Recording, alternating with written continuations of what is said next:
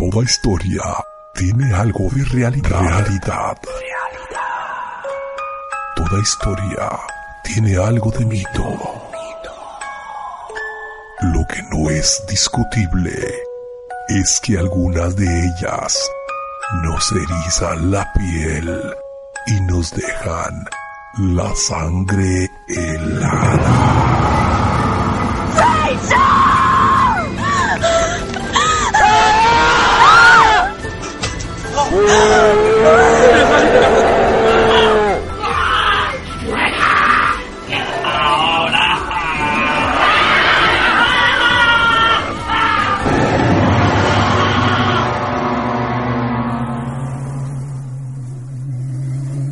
Relatos y leyendas urbanas. Y leyendas urbanas. urbanas. Un viaje al mundo de lo sobrenatural y todo lo referente a los casos paranormales. En la voz de los expertos.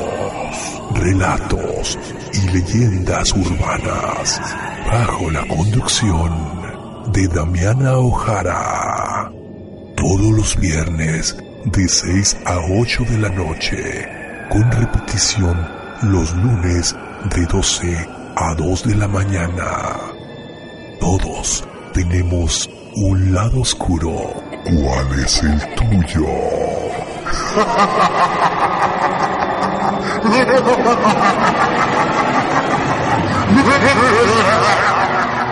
Secuencia digital. Tu música a través del tiempo. A través del tiempo.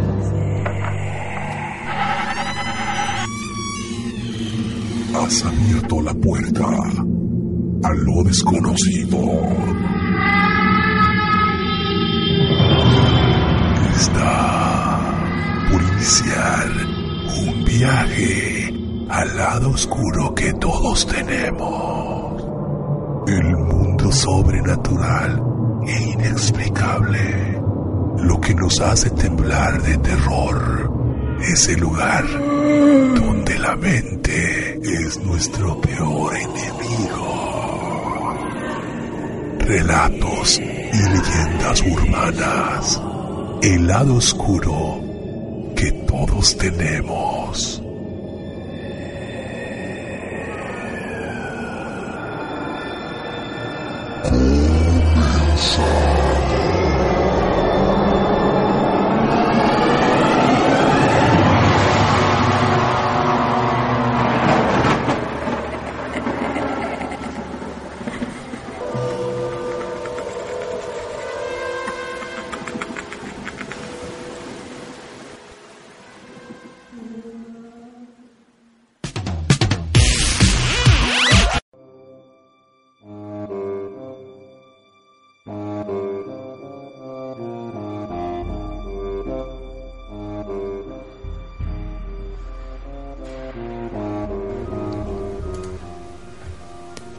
En el mundo de lo sobrenatural eh, también hay historias reales de fantasmas que atacan a sus víctimas, entidades malévolas que llegan a agredir con empujones, estrangulando o incluso llevando a las personas al suicidio con el único objeto de causar daño irreparable. Estas entidades del más allá lo único que quieren pues es vengarse de los vivos llevados por un rencor u odio que supera los límites de la maldad. Las casas viejas son más propensas a estar encantadas porque sus ex residentes pueden tener un apego emocional a ellas. De alguna manera se manifiestan como energía fantasmal, pero las cosas nuevas también o las casas nuevas también pueden albergar fantasmas cuando las identidades deciden pasar a través de ellas. Muy buenas noches, esto es una emisión más de relatos y leyendas urbanas a través de Secuencia Digital FM, la que buena 1510 AM, además de nuestros amigos de Ámbar Estudio, así como Radio Adicción musical. Bueno, eh, en esta ocasión vamos a hablar un poquito acerca de los fantasmas y tendremos también relatos eh, narrados también por los radioescuchas, si es que así lo quieren, comunicándose al área 314-315-4764. Lo voy a decir nuevamente, área 314-315-4764. ¿Cómo estás, Damiana? Muy bien, buenas noches a toda la audiencia que ya está escuchando. En esta ocasión, como dijo Rubén, vamos a estar hablando acerca de los fantasmas, pero en exclusiva cuando los fantasmas atacan, porque sí pasa, sí sucede. Personas que todavía lo niegan, pero sí existen y hay historias. Y también les vamos a decir cómo identificar los fantasmas. Hay diferentes tipos de fantasmas diferentes que tienen que ver con la luz o con el color que emanan. Así que vamos a estar indagando el día de hoy. Todo esto más aparte, las historias que ustedes nos quieran contar de sus experiencias paranormales o que les haya dicho el abuelito o lo demás. Así que vamos a estar aquí con ustedes hoy en Relatos y Leyendas Urbanas. Así es. Bueno, vamos a regresar uh, ahorita en un momento más. Vamos a dejaros con una leyenda y luego volvemos. Esta leyenda se llama María Resurrección, Resurrección, perdón. Espero que les guste y regresamos para entrar de lleno con el programa de relatos y leyendas urbanas.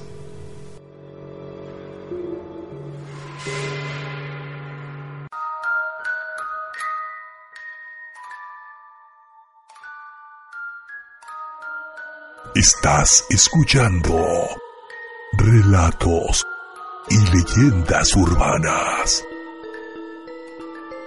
El lado oscuro que todos tenemos.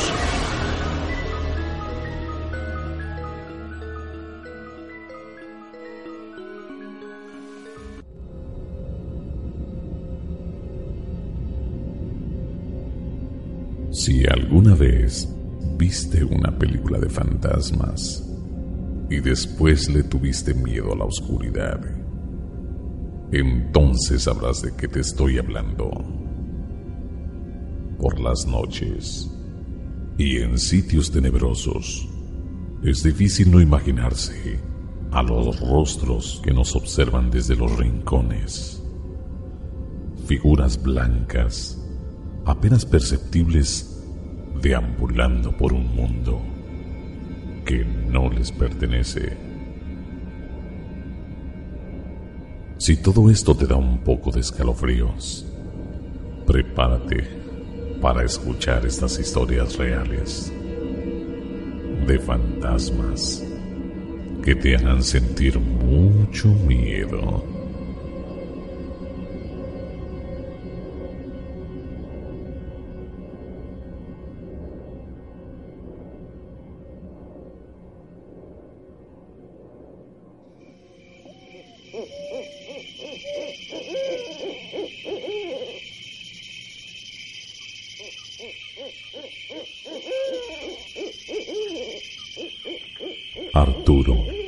El cuidador del cementerio Resurrección, localizado en la avenida Archer desde hace ya más de 20 años.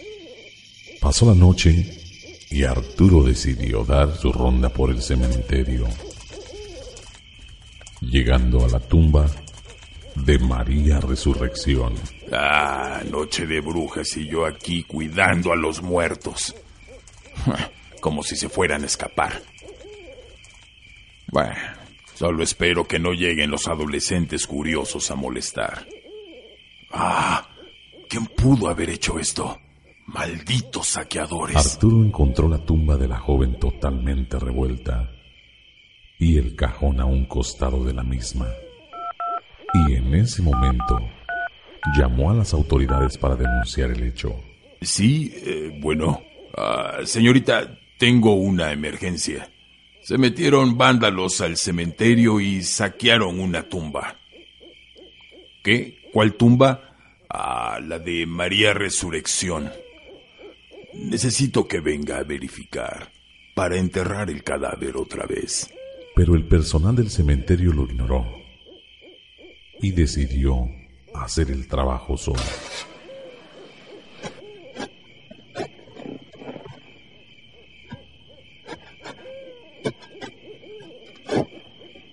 Al día siguiente, él logró hablar con el personal del cementerio y para corroborar, decidieron desenterrar a la joven María para ver que todo estuviera bien. A ver, don Arturo, hágase para allá que vamos a abrir la tumba. No, no es necesario que molesten más su alma. Déjenla descansar. Ya fue suficiente con el sacrilegio de anoche. Yo mismo le vi su carita, Mari. Sin embargo, Mayor fue el asombro cuando, al destapar el cajón de María, sus restos no estaban. Oiga, aquí no hay nada. No, no puede ser. Yo mismo la puse dentro del cajón. Esta cosa es del diablo. Don Arturo, ¿qué hizo con el cuerpo? Es culpa de esos malditos jóvenes latosos. Oiga, No puede ser. Yo la vi. Les juro que yo puse su cuerpo dentro con estas manos. No estoy loco. tranquilícese. No estoy loco. Tranquilo, don Arturo, ¿qué le pasa? Yo no estoy mal. No estoy loco. Agárralo. Don Suéltenme. Arturo, llama a la oficina, rápido. Rápido, No, llama. yo estoy bien. Yo sé lo que vi. Agárralo, sujétalo. No, no estoy loco. hombre. Suéltenme. Suéltenme. No, no estoy loco. Ay, no. no.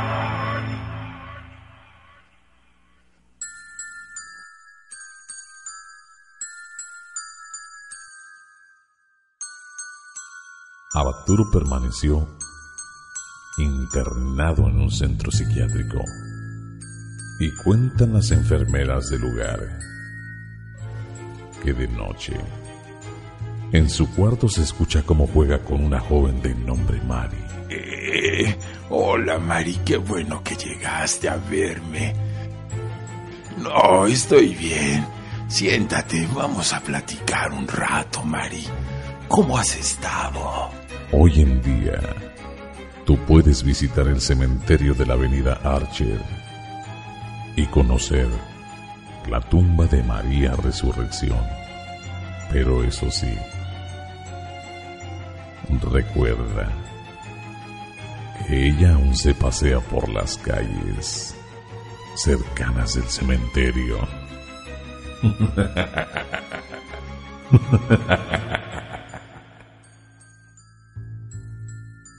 Relatos y leyendas urbanas. Estás escuchando Relatos y leyendas urbanas.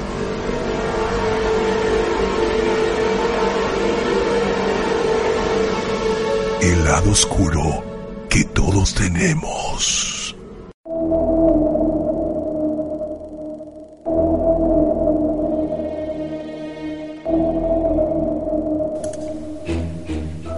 Regresamos a Relatos y Leyendas Urbanas a través de secuencia digital FM, así como nuestros amigos de La Qué Buena 1510 AM en San Luis, Missouri, Radio Dicción Musical en el sur de California y también Ámbar Studio en la Ciudad de México. Bueno, estamos hablando en esta noche de los fantasmas que atacan a las personas, estos seres que pues son natos, bueno, más bien son natos y que en un momento dado andan vagando por ahí, pero no solamente vagan en otra dimensión, sino que tienen la capacidad de molestar a otras personas, Damiana.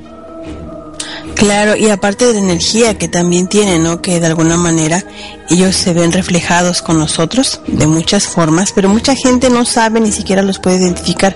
Hay diferentes tipos de fantasmas, Sí. muchísimos diferentes tipos de fantasmas que en un ratito más les vamos a estar diciendo cómo identificarlos. Pero hay algo muy esencial que deben de ustedes tener en cuenta si ustedes en verdad están viviendo en una casa embrujada o no. Hay señales o hay cosas que ustedes pueden empezar a identificar para saber si están viviendo en una casa así, para que estos fantasmas o estos entes que están ahí con ustedes no los vayan a atacar de una manera muy más agresiva, ¿no? Efectivamente. Bueno, hay varias razones para pensar que tu casa se encuentra embrujada. Eh, número uno, yo creo que algunos de estos, pues obviamente ya los conoces. Número uno son ruidos inexplicables. En las casas encantadas suelen escucharse, por ejemplo, golpes que provienen del armario, los pisos o en algunos casos del sótano cuando se existe. Así es. Damiana. Sí, perdón, de repente se cortó. Sí. Eh, como dice Rubén, los ruidos inexplicables lo puedes de- detectar, pero también eh, otra cosa que es muy habitual o que es muy común ver en este tipo de casas que están embrujadas, encantadas o están siendo habitadas por espíritus, Sí. es cuando los dispositivos electrónicos se encienden espontáneamente o se apagan espontáneamente, ¿no? Al parecer los fantasmas se alegran abriendo los grifos del agua o prendiendo caprichosamente los dispositivos electrónicos como la televisión o los aparatos como los celulares también. Lamentablemente la gran mayoría de las garantías de, eh, de estos dispositivos no cubren daños por actividad paranormal, así que te llegan de repente a fundir, a quemar por una sobrecarga de energía, ¿no? Sí, muchas veces van a las personas, los expertos en checar este tipo de cosas y, te dicen, ¿sabes qué? Pues no, no se nota que en la, en la línea, en el cableado de la casa hay algún problema. Más sin embargo, te explotan los, los focos, se apaga y se prende la luz, se apagan los aparatos electrónicos. Esto es debido a la energía que estos eh, este, entes emanan y que también absorben a través de sus movimientos. Otro de las razones por las que te puedas dar cuenta si tu casa se encuentra embrujada o está pasando por una situación paranormal es que, por ejemplo, tus hijos, sobre todo los pequeños, y tus mascotas tienen un comportamiento extraño. Los amigos imaginarios de tus niños podrían ser entidades paranormales que se tratan pues de hacerles daño, ¿eh? incluso. Además, tus hijos están bien comportados, pues que, que bien se comportan, podrían comenzar a realizar actos de maldad o a sufrir llantos repentinos si se encuentran en una casa encantada. Por otra parte, los animales tienen los sentidos más afinados que los humanos y son capaces de detectar la actividad paranormal con mayor facilidad. Ujú. Nos decía en alguna ocasión um, este Dorian Black que los niños tienen el, el tercer ojo un poco más desarrollado que nosotros y es por eso que ellos son más sensibles a todo esto, ¿no? Correcto. Otra razón por la cual puedes pensar que tu casa está embrujada o encantada es cuando ves sombras. En las casas encantadas podrías también encontrar sombras estáticas o espectros oscuros, también así como contornos y siluetas negras o amenazantes. Ese quiere decir que también tienes alguien ahí viviendo contigo. Sí, muchas veces eh, uno ve estas sombras, eh, no tanto físicamente al, fantasma, como podríamos llamarlo, sino estas sombras que de pronto reflejan este tipo de actividad. Otra cosa es que pues los objetos se mueven de lugar. A los fantasmas les gusta mover las cosas al azar y cambiarlas de lugar. Sí. Es que eso, eso es lo que estaba diciendo la gente. De repente no creen que las cosas se puedan mover del lugar. Ellos eh, no lo mueven con sus propias manos, sino por la energía, ¿no? De repente ellos, se, acuérdense que ellos están alimentándose de energías, de la tuya, de la mía, de lo todo alrededor, de emociones que generan esas energías, ¿no? También otra otra señal de que estás en una casa embrujada es cuando tienes sueños aterradores o muy recurrentes. Los sueños aterradores eh, que ocurren con bastante frecuencia también puede ser es un indicativo de que tu casa esté embrujada. La mente es supuestamente más receptiva eh, a las entidades paranormales cuando tú estás dormido. Sí, hay mucha gente de pronto que de pronto está este, tranquilamente y en los sueños siente presencias, ¿no? Cuestiones demoníacas en algunas ocasiones. Otro de los puntos es que sientes que está siendo observado. Yo creo que esto nos pasa a todos, algunos por nervios, otros porque en realidad sentimos que alguien nos observa. Te encuentras solo en tu casa, pero sientes que no es así. Podrías estar siendo observado por varios eh, espectros o fantasmas. ¿Qué, qué sensación tan extraña, Rubén, cuando estás en tu casa y estás presientes que alguien te está mirando. No sé si la gente ha sentido esa sensación, si lo han tenido, ¿no? En cuenta que a veces no puede ser que simplemente sea algo que te estés imaginando, a lo mejor sí te, alguien te está observando, ¿no? Eh, ha de ser muy feo, ¿no? Bueno, yo creo que todos tenemos esa sensación, precisamente en la radio, eh, hoy te lo iba a mencionar, eh, yo cuando llego en la mañana trato de escuchar mis audífonos cuando voy bajando porque no sé por qué siento como que alguien me está observando. Probablemente sean los nervios, ¿eh? Es muy probable que sea eso, pero por lo pronto yo creo que si hay gente que siente esas eh, presencias, se puede decir, ese tipo de presencias de una manera muy intensa y Claro. que en un momento dado pues sí te ponen nervioso. Sí, y si ya después de todo esto que hayas escuchado ruidos, que hayas visto sombras, aún así te niegas a pensar o a aceptar que estás en una casa embrujada o que tiene un tipo de actividad paranormal, pues ya de último viene la, la última razón, es cuando dejan escrituras inexplicables, cuando sabes que los fantasmas están ahí pero no pueden, eh, de alguna manera no se te han materializado más que moviendo objetos o aparatos, ya cuando te escriben las palabras y esa palabra simplemente es muy corta, es muy pequeña. A veces escriben el nombre de alguien o simplemente órdenes como váyanse o fuera o, o muerte o dolor o cualquier palabra que te indique que están amenazándote. Así que no las tomes así como mm, a broma o vacile. Y tienes que tomar cartas en el asunto, ¿no? Porque todas estas son señales de que está esta energía y que está hay residuos de esta energía de estas personas. El por qué se queda les vamos a explicar más adelante, pero si no las tomas en cuenta y esta persona sigue frustrada, enojada, puede llegar a atacarte. Por eso precisamente hoy se, se trata de eso, los fantasmas también atacan. Efectivamente, sí. Bueno, vamos a estar hablando de todo esto, pero también tú puedes participar con nosotros en relatos y, leyendas y relatos y leyendas urbanas, marcando el área 314 315 4764, donde quiera que te encuentres, área 314 315 4764. Si estás por la Ciudad de México y nos quieres contar tu leyenda, también te podemos marcar para allá, simplemente a través de Facebook, en el Facebook de ¿qué sería el tuyo, Damián? ¿Secuencia digital o cuál? Secuencia digital FM o la que buena 1510 también. Déjenos ahí el teléfono y nosotros nos comunicamos con ustedes para que nos compartan un poquito de las historias que tienen que ver con, su casa, porque muchas veces tienen este tipo de actividades paranormales en su casa y no se dan cuenta o tienen el temor de que realmente tengan fantasmas, fantasmas, perdón, nos pueden platicar un poco al respecto. Si gustas ahorita regresar eh, del corte, pues seguimos hablando de una entrevista muy interesante que se le hizo al señor Roberto Apartida, que es un investigador de lo paranormal y bueno, él hizo, le hicieron algunas preguntas y lo que contestó es bastante interesante. Si regresamos aquí a relatos y leyendas urbanas. Volvemos en un momento más.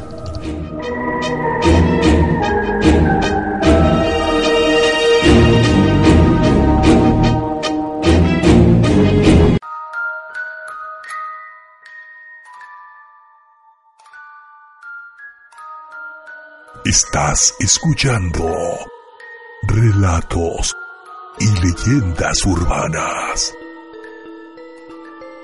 El lado oscuro que todos tenemos.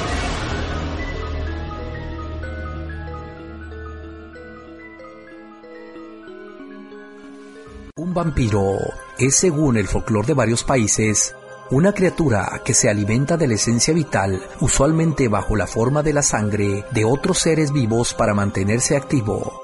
En algunas culturas orientales y americanas aborígenes, el vampiro es una deidad demoníaca o un dios menor que forma parte del panteón siniestro en sus mitologías. En la cultura europea y occidental, así como en la cultura global contemporánea, el prototipo del vampiro más popular es el origen del eslavo, el de un ser humano convertido después de morir en un cadáver activo y reviviente depredador chupasangre. Fueron humanos, pero ahora están en un estado intermedio entre la vida y la muerte. De ahí que se les llame no muertos, revivientes o redivivos. Esta naturaleza determina su aspecto físico básico. ¿Realidad o mito? ¿Usted qué opina? Estás escuchando relatos y leyendas urbanas.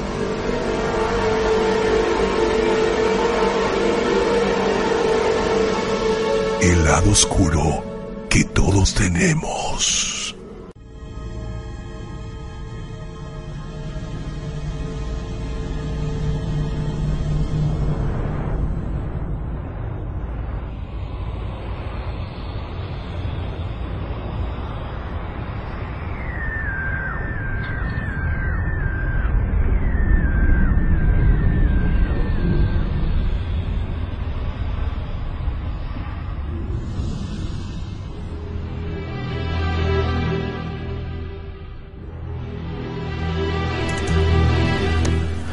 Regresamos a relatos y leyendas urbanas a través de secuencia digital.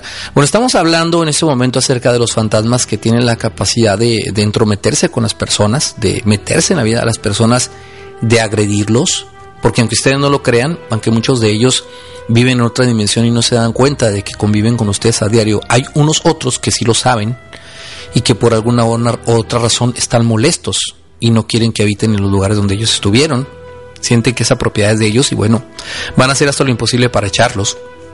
También dentro de estos lugares se encuentran demonios que lo único que quieren es eh, pues perturbarlos a ustedes para que de una u otra manera puedan cometer algún delito alguna cosa que los pueda empujar a que ellos puedan robar su alma, ¿no? También así se manejan estas cosas, también. Claro, pero también se manejan de otra forma. Hay formas de identificar a los fantasmas de diferentes maneras. Hay, digamos, ciertas diferencias entre ellos y de esta manera te vas a dar cuenta qué tipo de fantasmas son si es que te llega a pasar esto o simplemente para que tengan la, la información. ¿verdad? Para compartirla con alguien en dado caso. Sí. Los fantasmas blancos. Estas personas son los más luminosos, aunque la luz que emiten no daña al ojo humano, ¿eh? son fantasmas que han evolucionado pues mucho espiritualmente. Además se cree que son iguales o muy semejantes a los ángeles. Este tipo de clasificación de fantasmas me lo está una señora que es una medium Y que ella dice, yo te voy a decir cómo es más o menos eh, cómo yo veo a ellos, ¿no? Qué tipo de fantasmas son y por medio de la luz que ellos emanan o del color que yo los veo, es como yo los clasifico, los puedo clasificar. Sí. Y ese tipo de personas que se llaman los fantasmas blancos son personas que de alguna manera tienen eso precisamente permiso para estar ahí contigo, cuidarte y son pues muy semejantes a lo que le llamamos los ángeles. Sí. Así que si ves una, un fantasma muy blanco, muy luminoso, no te espantes, no es algo malo, no es algo que te vaya a dañar. Los fantasmas amarillos también son llamados espíritus solares, aunque están por debajo de los fantasmas blancos, que sí son también, eh, no son dañinos, tampoco te van a hacer ningún tipo de, de daño, pero todavía no están totalmente purificados. No están evolucionados espiritualmente y por eso les, les llama amarillos, porque apenas están en proceso de. Los fantasmas grises son los espíritus de evolución intermedia que también ahí la llevan y son las, las, las personas, como te dije, las medium, quienes dicen que son de ese color, ya que es- ellas pues las suelen ver de diferentes formas, ¿no? Ellos, ellas los ven también a ellos. También los ven. Y son, sí, son muy parecidos a los fantasmas que le llaman los fantasmas sombra. Los fantasmas sombras, estos suelen ser los fantasmas de gente que ha muerto de forma repentina, como accidente ocasional de tráfico e incluso asesinada, ¿no? Las medium dicen que hay dos tipos de fantasmas sombras, los, los de sombra oscura y los de sombra clara. Los de sombra oscura están menos evolucionados que los de la sombra clara. Depende el, el color que los veas, es el riesgo te- que pueden tener en ellos, ¿no? Los fantasmas negros. Estos son sin duda algunos de los fantasmas más peligrosos o incluso los diabólicos. Estos no han evolucionado para nada y por ello ellos son mucho más agresivos porque están todavía molestos, todavía no aceptan que ya pasaron a mejor vida, no saben ni por qué están ahí o porque de verdad hicieron una vida muy fea, muy cruel cuando estaban vivos y están todavía como guardados, como que están todavía no asimilan todo lo que les pasó y están siendo muy agresivos, no están molestos por lo que les pasó. Correcto. Estos son los fantasmas de, de color oscuro. Oscuro. ¿no? El color depende si el fantasma es asumido es una nueva vida. Cuanto más os- luminosos son, Sí. son estás asumido que han muerto, que ya están asumido o que ya o sea que asumieron que, ellos están saben que están muertos, no están con ninguna duda. y que no están perdidos Ajá. y que si están en este mundo es por algo, porque necesitan a alguien, porque necesitan a cuidar a alguien Sí. o porque están ayudando a llegar a alguien más a evolucionar o los los famosos fantasmas, este, los famosos este ángeles de la guarda que son también eso, ¿no? Hay, hay fantasmas que también se pueden llamar, eh, no fantasmas, pero que los puedes confundir con un fantasma que en realidad solamente son espíritus. Que son espíritus de la noche, se le llaman muchos de los espíritus que rondan la noche a las víctimas, que no son fantasmas, son espíritus. La razón, pues que al dormir nos volvemos mucho más vulnerables. Por la noche nuestro cuerpo se relaja y se libera de los de las tensiones, ¿no? Y del estrés acumulado durante todo el día.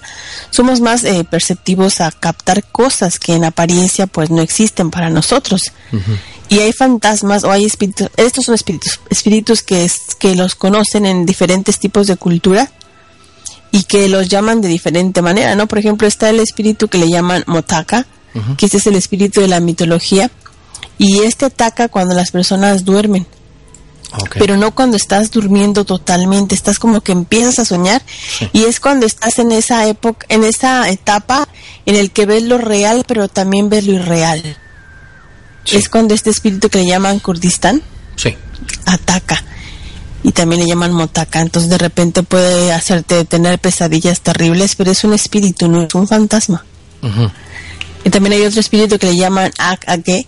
Este espíritu se ha encontrado en dos versiones, no totalmente diferentes. Eh, refleja los dos, las dos formas. Cuando uno ataca cuando estás de repente dormido, muy dormido, Sí. y hay otro cuando estás soñando, que son totalmente diferentes.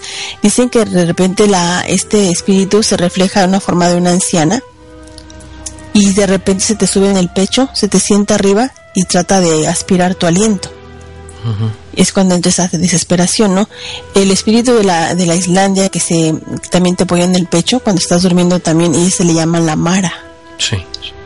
O sea, hay diferentes tipos de espíritus y hay dos que son los más peligrosos y que también pueden ser invocados, que son los, los tremendos, Rubén, que son los incubos y los sucubos, Che, Esos son terribles, ¿no? que son ya los, demonios, ¿no? los Se espíritus sexuales, ¿no? se pueden considerar como demonios o nada más espíritus. De, como demonios ya. Ya son ya, demonios, porque ¿no? ya una, una, al estarlos este invocando, ya Ajá. son demonios. Hay un caso muy conocido en los Estados Unidos de que está este pues incluso pues bien documentado de una mujer que fue atacada por este por un incubo que la violaba diariamente varias veces eh, durante el día, ¿no? El día y en la noche. Incluso hubo muchos testigos. el- la pareja de él eh, estaba presente cuando el, el- el ente la atacó. Y esto provoca que el hombre huyera de la, de la vida de ella. Incluso hicieron una película de esta persona, ¿eh? De un incubo. Claro. Sí. Sí, y esto existe, esto no son cosas que estamos inventando, son personas que están estudiando esto, que están eh, am, adentrándose, hacen investigaciones, testimonios, hay cámaras, hay videos de todo este tipo, hay evidencias Sí. de todo esto, ¿no? Pero regresando al corte les vamos a explicar cómo es que estos fantasmas atacan de una manera sexual. Así es. Eh, tengo también otro tipo de fantasmas, si gustas ahorita regresando los mencionamos. Eh, yo creo que son los mismos, nada más que los de- clasifican de otra manera. Vamos a hablar un poquito respecto de ellos al regresar aquí de la pausa. Volvemos en un momento más a relatos y leyendas urbanas. Estás escuchando relatos y leyendas urbanas.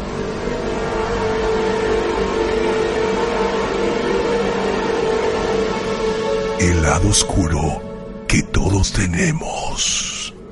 Un zombie es originalmente una figura legendaria propia de las regiones donde se practica el culto vudú, África, América Central y el Caribe. Se trataría de un muerto resucitado por medios mágicos por un hechicero para convertirlo en su esclavo. Por extensión, ha pasado de la literatura fantástica como sinónimo de muerto viviente al lenguaje común para designar en sentido figurado a quien hace las cosas mecánicamente como si estuviera privado de voluntad. De acuerdo con la creencia, un Hogan, Bokor o hechicero vudú sería capaz, mediante un ritual, de resucitar a un muerto, que quedaría sin embargo sometido en adelante a la voluntad de la persona que le devuelve la vida. Estos muertos vivientes son llamados zombies. ¿Realidad o mito? ¿Usted qué opina?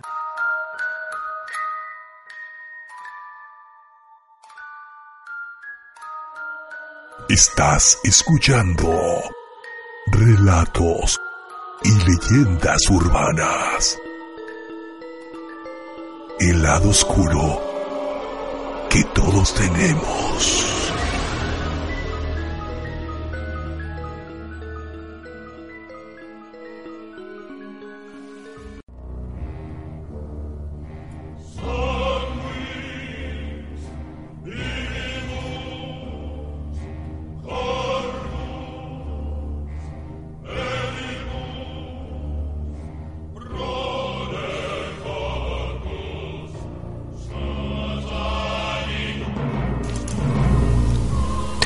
Regresamos a relatos y leyendas urbanas. Bueno, en esta ocasión estamos hablando acerca de los fantasmas y cómo es que se manifiestan algunos de ellos de una manera bastante agresiva, atacando a las personas, eh, moviendo cosas, como dice Damiana, eh, eh, moviendo los poderes de la casa, por ejemplo, apagando la luz, explotando focos, o sea, tienen muchas maneras de manifestarse, ¿no?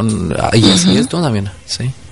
Sí, hay diferentes maneras, pero estos digamos que son los fantasmas así como que juguetones o chocarreros, de repente que te espantan nada más viendo eso, objetos o apagando luces, pero ya cuando te atacan de una manera agresiva y más cuando lo hacen sexualmente, ya le estamos hablando de incubos y sucubos.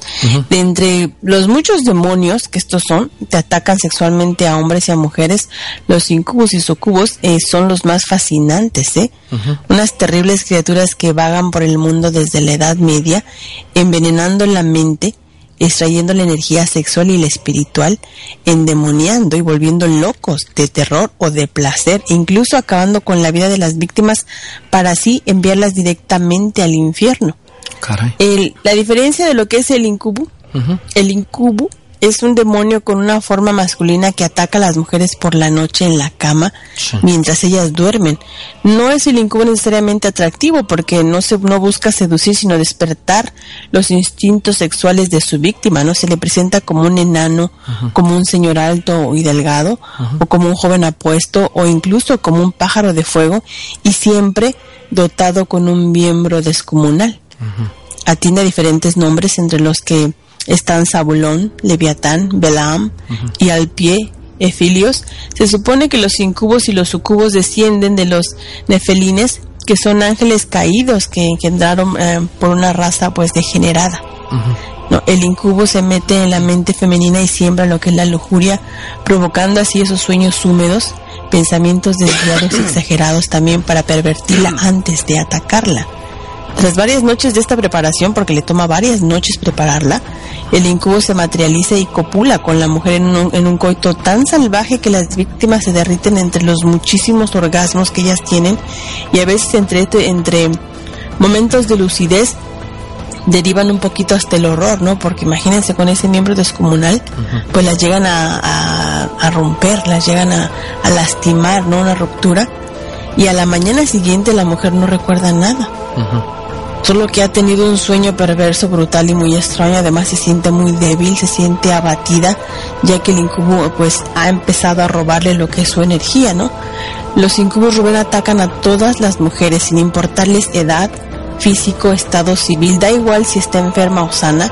Sí. Lo único que le importa al incubo es que la víctima tenga una mínima energía para robársela y alimentarse de ella, ¿no? Mientras su víctima se debilita pues muy progresivamente, llegando incluso a la muerte. En caso que la víctima quede embarazada, puede dar a luz a bebés muertos, retrasados mentales, también abortos con apariencias medio humanas y medio animales, criaturas deformes y perversas con inclinación por el mal. Se dice que el anticristo será engendrado por un demonio de estos. También hay teorías que dicen que de esas relaciones puede salir unos seres increíbles con poderes mágicos, tal como el mago Merlín, que supuestamente dicen que es hijo de un incubo y de una prostituta. Ah, caray. ¿Cómo ves? Pues sí, fíjate que yo había escuchado ya de esto muchas veces, incluso este, pues eh, hay casos, te digo, documentados donde hay mujeres que han ido al hospital porque están, es- las han roto de, de- de su vagina, Están desgarrados. desgarradas por este, estos eh, demonios, ¿no? Que, que obviamente las eh, penetran de una manera salvaje. Salvaje. esta película, Esto es lo que es el sucubo. El, el incubo es el sucubo. El incubo es para las mujeres. Para el mujeres, sucubo es un demonio con cuerpo femenino ¿eh? que ataca a los hombres. También a los hombres los atacan.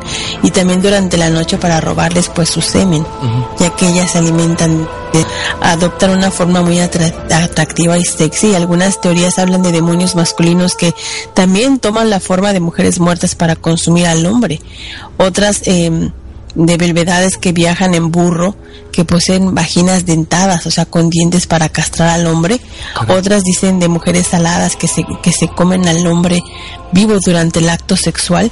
Otras de mujeres con cornamentas, colmillos, cascos de cabello, eh, de caballo y también de alas, ¿no? Como complementos a su extraña belleza. Los sucubos también responden a nombres como Abrahel, Lilith, Rizulka y también Florina, Basordiel y también Iwitsu. Su modo de actuar es similar al incubo, pero em, sin precalentamiento. Sí. Es decir, atacan directamente bajo una forma atractiva, ¿no? Tras una noche de lujuria mezclada con lo que es el miedo y el vértigo, pues vendrá la mañana con debilidad, cansancio, recuerdos borrosos y muy morbosos. Los sucubos atacan a todos los hombres, aunque prefieren artistas y a los religiosos, ¿eh? Estos demonios no derraman el semen de sus víctimas, sino que lo recolectan Sí. para embarazar mujeres y crear monstruos. Ah, caray. La invocación de los incubos y de los sucubos existen pues complicados ritos para, para estar invocando estos demonios sexuales, entre ellos a través de lo que es la ginosis liminal, es decir, que es un estado entre el sueño y la razón donde se puede controlar la acción todavía y hacer viajes astrales. ¿no? En ciertas tribus hay brujos capaces de invocar a estos demonios dentro de un espejo también para examinarlos. Así que esto existe, no son juegos, ¿eh? Sí, bueno, eh, incluso la misma Iglesia Católica los ha considerado y Te digo que se tienen registros de ataques de estos seres a otras personas. Me imagino que el tipo de personas a los que atacan debe tener alguna especie de aura especial, eh, deben de tener a lo mejor mucha, han ser muy vulnerables para este tipo de ataques, ¿no? A diferencia de, de todos. Por eso es que no se da con todos los seres humanos. Claro, no se da como dice los hombres eh, atacan cuando son estos estos demonios que atacan a mujeres las preparan primero y la diferencia de los otros que atacan a las a los hombres no hay calentamiento pero simplemente los atacan y bueno algunos los llevan hasta la muerte de tanto que les están robando la energía Sí. y todo eso. Eh, nos habían contado antes que una señora también pasaba por este tipo de cosas. Yo me despierto en la mañana muy cansada, muy, muy cansada. Y en la noche me acuerdo de, así como que entre sueños, de que alguien me estaba, mm, pues, este, ultrajando, que alguien me estaba, pero ella no le daba miedo, todo lo gozaba, ¿no? Sí. Todo lo que le estaban haciendo era tremendo placer. Y ella soñaba y anhelaba que llegara la noche para poder volver a soñar con esto, ¿no? Lo que sí le afectó muchísimo en su salud de una persona que estaba así, pues, muy este rozagante, empezó a enfermarse a enfermarse y muy cansada al grado de que se la pasaba dormida todo el tiempo y quería dormir porque quería experimentar esos orgasmos tan tremendos que tenía durante la noche con este sucubo y se dio cuenta de que lo que le estaba pasando era eso, que estaba siendo violada por las noches. Pero pues cómo controlar eso, cómo deshacerte de eso, ¿no? Prácticamente imposible. Bueno, si gustas regresando del corte, eh, vamos a hablar acerca de otra, eh, pues vienen siendo casi los mismos, pero eh, es una manera un poco más sencilla de explicar cómo se ven estos fantasmas, los que acabas de mencionar hace rato.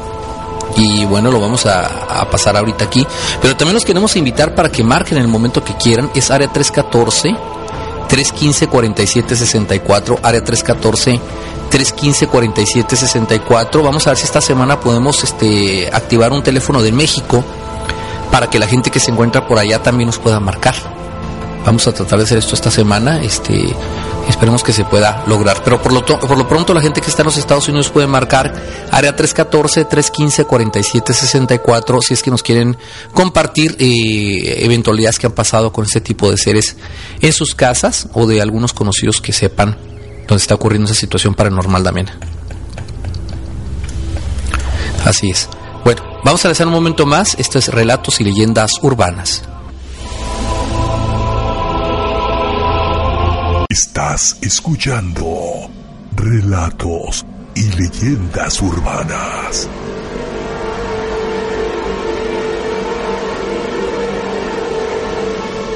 El lado oscuro que todos tenemos.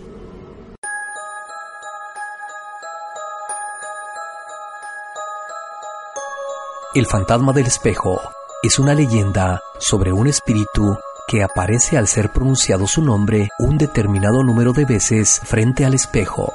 En España se conoce el personaje como Verónica, María la Paralítica o la Vieja del Quinto, y en el mundo anglosajón como Bloody Mary.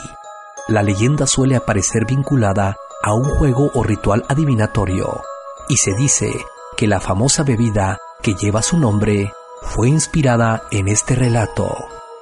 ¿Realidad o mito? ¿Usted qué opina? Estás escuchando relatos y leyendas urbanas.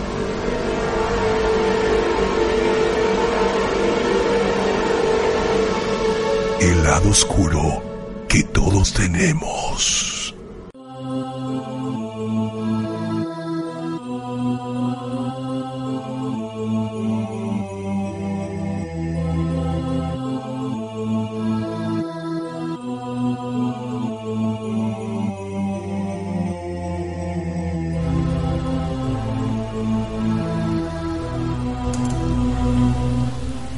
Regresamos a relatos y leyendas urbanas. En esta noche estamos hablando acerca de los diferentes tipos de espectros o fantasmas que habitan pues los lugares. Dígase una casa, dígase una iglesia, una escuela, un hospital, donde hay muchos tipos de energías, viven normalmente pues eh, seres que habitaron en otras épocas y que algunos de ellos se quedaron encerrados porque muchos de, eso, de ellos no se convencieron de que habían muerto, otros al saber que estaban muertos y que de todos modos tuvieron el miedo de irse a algún otro lugar. ¿Sabes qué pienso yo a veces también? A que mucha gente tiene está convencida, gente que ha hecho maldad, está convencida que va a terminar en un lugar oscuro y cuando mueren y se dan cuenta de ello no se quieren ir, les da un terrible temor. Entonces a prefieren ser vivir- castigados o a lo que les viene, lo que les espera. prefieren eh, vivir en las sombras durante la eternidad o siglos, ¿no? Hasta que de alguna u otra manera pues emigren a otro a otro sitio, ¿no? Ah, los queremos invitar para que marquen si quieren compartir sus eh, leyendas, sus historias eh, referente a fantasmas. eh, pues aquí están los micrófonos abiertos. Eh, pueden marcar el área 314-315-4764. Si se encuentran en otro país y quieren que nosotros les marquemos para que no les cueste la llamada, también lo podemos hacer. Simplemente mándenos un inbox al inbox de la que buena o también al inbox de secuencia digital para que podamos marcarles desde aquí. ¿Verdad? Claro, es muy rápido y muy fácil, así que no se no les importa, no les importe que la gente se pueda burlar o algo. Hay gente que nunca va a creer en esto, pero si a ti te pasó, aquí estamos nosotros para escucharte. efectivamente estamos pues precisamente para conocer este tipo de cosas, ¿no? Eh, bueno, yo les voy a hablar, fíjate muy bien, acerca de algunos de los eh, pues eh, fantasmas de los que estabas tú mencionando hace rato. Pero estos tipos de fantasmas eh, los expresa un poquito diferente aquí en, en este estudio, en este artículo que estaba yo, que localicé por acá. Estamos hablando de las manifestaciones, cómo es que las ven. Hay cuatro tipos de manifestaciones, pero yo les voy a hablar nada más de las que nos interesan en este momento, que son las del otro mundo. Hay las denominadas proyecciones humanas. En pocas palabras, eh, estamos hablando de las imágenes que la misma mente se forma y puede, pues casi casi materializar los sentidos del ser humano, la mente, ¿no? Lo que dicen te lo imaginaste, ¿verdad? Los errores de percepción y fraudes que vienen siendo, por ejemplo, cuando tú ves este en una fotografía, en un video, una imagen y dices hay un fantasma ahí, pero en realidad es una persona que estaba pasando o digamos una fotografía donde se, em- se empotró con la siguiente y sale una imagen reflejada ahí en la foto. ¿no? Sí, en nuestros sentidos nos pueden engañar, ¿no? También. Exactamente. Pero vamos a hablar ahorita en este momento de los eh, verdaderamente interesantes que son las manifestaciones del otro mundo. Eh, son cinco tipos de, de fantasmas que van muy de la mano con los que tú mencionaste. Número uno son los translúcidos. Número dos son los invisibles. Número tres son los de apariencia sólida, humana o semihumana. Número cuatro son las llamadas sombras. Y número cinco son los de apariencia sólida, animal o mitológica. Vamos a hablar entonces de estos cinco en este momento. El, número uno, manifestaciones de otro mundo, son los llamados translúcidos. Son aquellos fantasmas que ven las personas que los ven, que pueden, o sea, los pueden ver cosas a través de ellos. Normalmente se encuentran eh, separados del piso, tienen la capacidad de volar, no se les ve en la parte inferior del cuerpo, es- se les ve nada más la mitad. Y pese a que generalmente muestran sus rasgos e incluso su vestimenta, es posible ver a través de ellos. Algunos son feos, incluso horrendos, pero existen otros de bellas facciones y de dulce voz. Paralelamente a esta variación en la apariencia está la clase de espíritus, también presenta variación en la naturaleza moral y la psicológica de sus ejemplares, existiendo así un espíritus translúcidos malhumorados y neuróticos, afables y también tranquilos. Hay unos que son burlones y otros que son traviesos, buenos o ligeramente inclinados al mal. Aunque nunca lo suficiente como para que se les deba tener miedo, lo que no quita que haya que tener cierto cuidado con ellos, ya que pues muestran la tendencia anímica que muestren pueden sufrir alteraciones de ánimo bruscas y súbitas, o sea, se enojan de repente. Pasando así de la dulzura a la cólera, aparecen generalmente en casas viejas, museos, bibliotecas, cementerios, castillos, haciendas o casas de campo. Todos ellos tienen algo que comunicar y pese a tener la tendencia a no interactuar con los vivos, pueden ser muy insistentes si lo necesitan para transmitir su mensaje. Estos ya los hemos visto ¿no? en muchas este, películas que son eh, los seres que no se son translúcidos, ¿no? No se pueden ver a través de ellos. Claro. Número dos, pues estamos hablando de los seres invisibles. Son los que definitivamente no vas a ver nunca, pero que hacen cosas, amontonan cosas, Eh, tiran es que te muebles. causan escalofríos. que Esos no los ves, que más miedo, pues, aunque te daría mucho miedo verlos también, ¿no? Pero Claro. estos son los que mueven sillas, acomodan cosas, este, de pronto llegas y está todo al revés. Los fantasmas responsables de tanto famoso escalofrío que muchos han afirmado sentir súbitamente en altas horas de la noche, pese a ser los que más asociados están a las experiencias con fantasmas que comúnmente la gente tiene, esta clase de espíritus nunca son peligrosos, pues, al menos según afirma la mayoría de las fuentes, son espíritus benéficos que desean ayudar desinteresadamente y que se manifiestan a través del tacto. La llamada caricia de escalofrío, fíjate. O la voz, cuando te hablan y te dicen, get out, way. Esos son los fantasmas invisibles, hablando siempre con claridad y teniendo una voz calmada que transmita confianza. Algunos de estos fantasmas se han comunicado a través del teléfono, fíjate, la radio o la televisión. Y es un hábito propio de que ellos al hablar súbitamente sin indicios previos, en cuanto a su invisibilidad, esta es elegida, pues no quieren ser vistos. Ellos se vuelven invisibles porque así lo quieren, fíjate. Aquí se encuentran clasificados los llamados poltergeist. Son supuestos fenómenos paranormales que engloban cualquier hecho perceptible de naturaleza violenta e inexplicable inicialmente por la física, producido por una entidad o energía imperceptible, ¿no? Que son, o sea, en pocas palabras, los fantasmas que mueven cosas, que te hablan. Tan simple como eso. Tan simple como eso. Bueno, ah, viene el número 3 que a mí particularmente son los que más miedo me dan. Son los de apariencia sólida, humana o semihumana. Normalmente no los vas a ver translúcidos, los vas a ver físicamente como son, pero en ocasiones partidos a la mitad. No se les ven las piernas.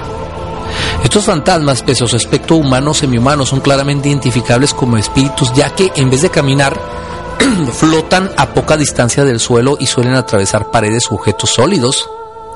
De entre todos los tipos de fantasmas, estos son los que suelen dar mayores muestras de inteligencia, teniendo frecuentemente un discurso lleno de virtuosismo lingüístico. También estos suelen ser los, más los eh, fantasmas más vanidosos, amando la notoriedad y apareciendo a veces con ropas vistosas y elegantes. Queriendo algunos ser reconocidos como seres superiores, ángeles incluso, ¿eh? Dentro de los fantasmas humanos, estos son los que más difíciles de ver, aunque también los que son más claros y serios y contundentes en sus manifestaciones. Generalmente han aparecido en iglesias, manantiales, playas y áreas campestres o rurales. No obstante, pueden aparecer en cualquier lugar. En cuanto a su naturaleza, pueden tanto ser buenos, malos e incluso malvados. ¿eh? Estos dan miedo. Hay mucha fotografía de este tipo de espectros. ¿Has visto fotografías de ellos? Sí, sí, sí, hay bastantes. Sí. Entonces a mí particularmente son los que me asustan un poco más. Después siguen las sombras, que incluso las sombras pues son eh, espectros. Tenemos una llamada por acá. Buenas noches. ¿Aló? A ver, no le llama. Sí, aló, buenas noches. Buenas noches. Buenas noches, ¿quién habla? Ah, el, que siempre anda molestando, está platicando con Dami. Ah, interesante programa. Ah, qué bueno, qué bueno. ¿Cómo estás? Bien, mira, te digo que me estaba platicando a Dami que a mí me pasaba algo algo similar con eso, con lo de mi, lo de mi morrito más chiquitillo. Que él veía a una persona en su cuarto. Ok. O sea, hazle cuenta, lo acostaban a dormir a las 8 y a las 3 de la mañana llegaba ya a nuestro cuarto y viene asustado. Sí. Y llorando. Y, Entonces le preguntábamos, este, dijo, ¿qué tienes? Y cuando estábamos en la planta de arriba nunca decía nada. No, no, no, le cuenta, quedaba viendo por la puerta y no, no hablaba, no decía nada. Ah, caray. Y nos íbamos, nos íbamos a la sala, allá nos decía que, que veía gente en su cuarto. Sí. Entonces, este, pues yo, yo la verdad, yo casi no creía en eso. Yo no creía en eso, entonces ya mi, mi esposa se dio la tarea de preguntarle con, con los hijos y, una persona que según habló con la persona hasta que espantaba que estaba mi hijo.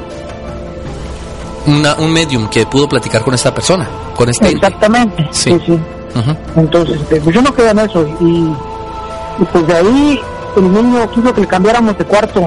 Le cambiamos de cuarto, o sea que cambió con su hermanita y, de ahí ya, está bien tranquilo en el otro cuarto, pero no entra al cuarto de su hermana. ¿E-, ¿Es el cuarto de su hermana donde se, donde se manifestó ah. esto? ¿Sí? Ah, ahorita ya, ahorita es de, su hermana, pero ya ahorita mi, mi, hijo no entra ahí para nada. ¿Y el otro, el otro niño no, no, no, no se le manifiesta, no lo ve? No, mi hija no, eso no nunca tiene nada, ni, nunca nos ha hecho nada. Sí.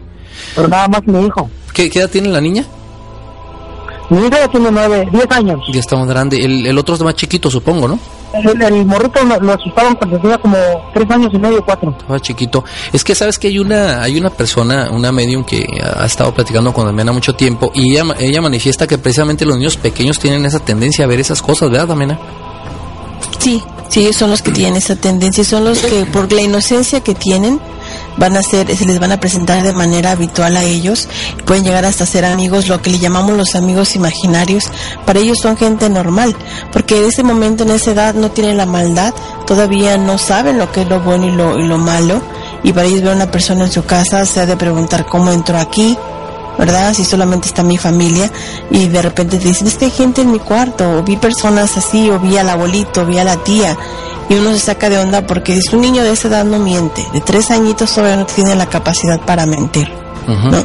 Entonces lo que un niño te esté diciendo, un niño te está diciendo algo a esa edad es porque te lo está diciendo porque ya lo vio, porque lo está viviendo, así que no lo ignores, porque mucha de esta gente, el, el error que se comete, y es aquí en las cortes y en otra, en esta, no lo toman mucho en cuenta lo que es lo paranormal para nada. Si un niño está viendo visiones, lo medican, lo ponen medicamentos lo ponen con medicamentos y ese niño de por vida va a tener problemas porque lo están ignorando de, pues, desde pequeñito. Entonces con tanto medicamento les puede llegar a afectar de verdad. Les hace más mal el medicamento que el papá le ponga atención y que le diga, si te creo hijo, vamos a ver qué hacemos. No en este caso tendrá que voltear a un lado más religioso y sus creencias que a la ciencia o que a la medicina, ¿no? Oye, este, oye, brother, y nunca, nunca eh, esta medium hizo algo para que esta persona se fuera, porque lo que hacen estas personas es que hablan, les preguntan qué es lo que tienen, o los hacen entrar en razón para que se vayan, se vayan a otro lugar. Nunca lo hicieron, simplemente habló con él. Ella hizo varias, varias cosillas ahí en la casa, inclusive hizo un, bueno, sacó muchas fotos en los cuartos oscuros, apagó la luz y sacó muchas fotos. Sí. Y salían unas, unas manchas blancas en todas las fotos. Sí como así como si fuera como si fuera humo pues. Son los or llamados or no que son como si fueran bolas de luz. Exactamente. Sí, entonces ella es la, que nos decía que había algo ahí que ella había tratado de, de comunicarse con, con, lo que estaba ahí pues. Sí. Pero sabes qué es lo más curioso del caso que que este pues la, la señora dice que se comunicó y miró a una persona ya de grande edad pero que no hablaba no hablaba el idioma de, de ella pues. Ella ella que hablaba español no, ella, hablaba, habla inglés. Pero la persona no hablaba inglés entonces. No, la, persona esa no hablaba inglés. Y lo más curioso es que mi señora madre tenía cuatro, no, tenía tres años apenas de fallecida. Sí. Entonces, pues en el momento yo nunca pensé eso, yo simplemente le, le, pregunté, le dije, oiga, ¿y este, y cómo es la señora? Sí. Me la describió tal y como era mi, mi madre, ¿verdad? Sí. Pero le enseñé las fotos y no era ella. No era la de las fotografías, la que ella No era la de la foto, exactamente. Le dije, esta, me dijo que no, que ella no era. ¿No sabe qué idioma hablaba? ¿No hablaba español o algún otro idioma? Nunca lo. No, ella me dijo que, que no le entendía al, idioma pues que ella hablaba, nunca me dijo si era español o, qué idioma era. Wow. Eh, pero hasta ahorita digo, ya mi hijo, mi hijo ya está más grande, pero no entra al cuarto de su hermana para nada. Pero bueno, quedó, asustado, digo. ¿Y no, no hay manifestaciones en tu casa eh, o en el cuarto que tú mismo hayas escuchado ruidos en la noche y cosas así por el estilo? ¿O simplemente la visión? fíjate que no, eh, nada de eso, nada de eso, nunca, nunca este, escuché nada de eso. Inclusive hubo ocasiones que yo me quedé ahí. Sí. Yo me quedé ahí y porque misma la señora me decía que yo podía, a lo mejor, si ella quería comunicarse con alguien, a lo mejor se podía comunicar conmigo, ¿verdad? Sí. Y me dijo, necesitas quedarte. Y yo, ahí me pasé como varias noches ahí y nada. Nada, nada. Wow, fíjate, pero esto que te pasa a ti es bien común y es bien común en los niños. Los niños muchas veces no se asustan, en el caso del tuyo probablemente no le gustó lo que vio. Pero hay veces que los niños se sienten a platicar con ellos incluso, ¿eh? les este eh, eh, les hablan de cosas y los niños platican como si fuera otra persona y no se asustan. Probablemente lo que vio el niño no le agradó, o sea, a lo mejor una, una persona mayor se ve anciana y le asustó. Pero una ventaja que tienes es que no se les está manifestando a ustedes, no está haciendo ruido, no está haciendo destrucciones en no, No. Sí. O sea, se escuchan ruidos, pero siempre siempre dice uno, a lo mejor la, madera vieja, el calor, el frío, ya tú sabes, ¿no? Las, las, cosillas así. Sí. Pero no, no, no, nunca habíamos pensado eso hasta que vino la señora esta y nos dijo que si hay una persona ahí pero que inclusive ella le, iba a dar, ¿cómo le llaman? Le iba a dar luz para que se fuera de ahí. Sí, sí, sí. Eh, sí, es lo que normalmente hacen este. Por eso te preguntaba que si no había manifestaciones ahorita, porque probablemente ya no esté ahí, probablemente se haya, se haya ido. Era, era de una manera sólida, que como la vio. La vio era de estos de apariencia sólida, humana, incluso semi-humana, ¿no? Que a veces te da más miedo que ver una sombra o una imagen. una, Sí, una luz translúcida. Oye, pues pero que- ya mi, mi, mi- mi niño está más tranquilo, ya está- se la pasa más tranquilo él. sí, Eh, pero no va al cuarto. no, él no entra al cuarto de su hermana para nada, inclusive que hay ocasiones que le decimos, vea, allá arriba trae tu fuerte, trae esto. Él sube, pero sube directo a su cuarto y al antes de entrar a su cuarto de él, él cierra la puerta de su, de su recámara de su hermana. Ajá, se quedó asustado, se quedó traumado. Sí. No la quiere ni ver, yo creo, ¿no? Está, No, yo pienso que es eso, porque no, no siempre, siempre para todo cierra la puerta de, de, de su hermano. ¿Sabes qué es lo extraño del caso? Es que hay algunos fantasmas que viven en ciertas partes de la casa y no se mueven de ahí, no salen del cuarto, No sale. no salen del cuarto porque se pudiera manifestar en toda la casa, pero donde hace más ruido precisamente es en el cuarto, donde está, bueno, donde se aparece, es en el cuarto. Exactamente. Sí. Y te digo, el niño de, de chiquillo no, no hablaba de, de- de que se le aparecía algo, nunca hablaba arriba, en la planta de arriba. Sí. Siempre, siempre decía, decía este, que, que veía gente, pero cuando él ya bajaba para la sala. Sí, porque le daba miedo, este, yo seguramente esta persona lo escuchaba y le daba miedo que lo fuera, lo fuera a castigar o, o que, porque a lo mejor ella misma le advirtió que no dijera de su presencia, ¿no? Probablemente, sí. Es que los niños, de verdad, te lo digo, bro, los niños son, los pequeños, sobre todo los pequeñitos, tienen mucho esa capacidad de, de, como dice Damiana, son tan puros que estos seres se les presentan a ellos y no se asustan cuando los ven. Digo, solamente que estemos hablando de una cosa que esté muy fuera de, o una, un Sí, ente o que, agresivo. o que yo siento, ¿sabe lo que más miedo le da al niño? No en sí la, el fantasma o la persona, el ente que esté viendo. Lo que le da miedo son las amenazas de estos entes que, le- que dicen, lastima a tu mamá, hazle daño a tu papá, aviéntale la, la piedra a tu hermano. Ese tipo de cosas les da miedo a ellos, ¿no? El que su familia pueda salir lastimada y por eso se callan. Sí, exactamente. Es como si fuera un, un adulto amenazando a un niño, ¿no? Ellos lo ven de esa, de esa misma manera, pero pues lo importante es que ya fue esta persona que te lo tomaste en serio. Porque hay gente que se ríe y dice, no, no, no, son babosadas del Se niño", ¿no? burla. Se burla y el niño está sufriendo. Está sufriendo sufren, mucho, sufren, sufren mucho. muchísimo, bajan de peso, eh, lo que le pasó a Yoshi, bajan de peso, no duermen durante la noche, Sí. se, sufren muchísimo. Están aterrorizados, ¿no? Y Es, es lo que, es lo que él tenía, él, no- él ya, ah, inclusive él ya ni comía, sí, entonces por eso no- nos, nos dimos en la tarea de, de- de consultar a alguien especial en eso. sí, sí, sí. porque que- sí ya, ya había dejado de comer, había perdido peso, ya o sea que ya no ya no se dormía en su cuarto, ya se quedaba con nosotros. Sí, creo que tienen que Eh. tomárselo muy, muy en serio para las personas que están escuchando ahorita y están pasando por algo similar.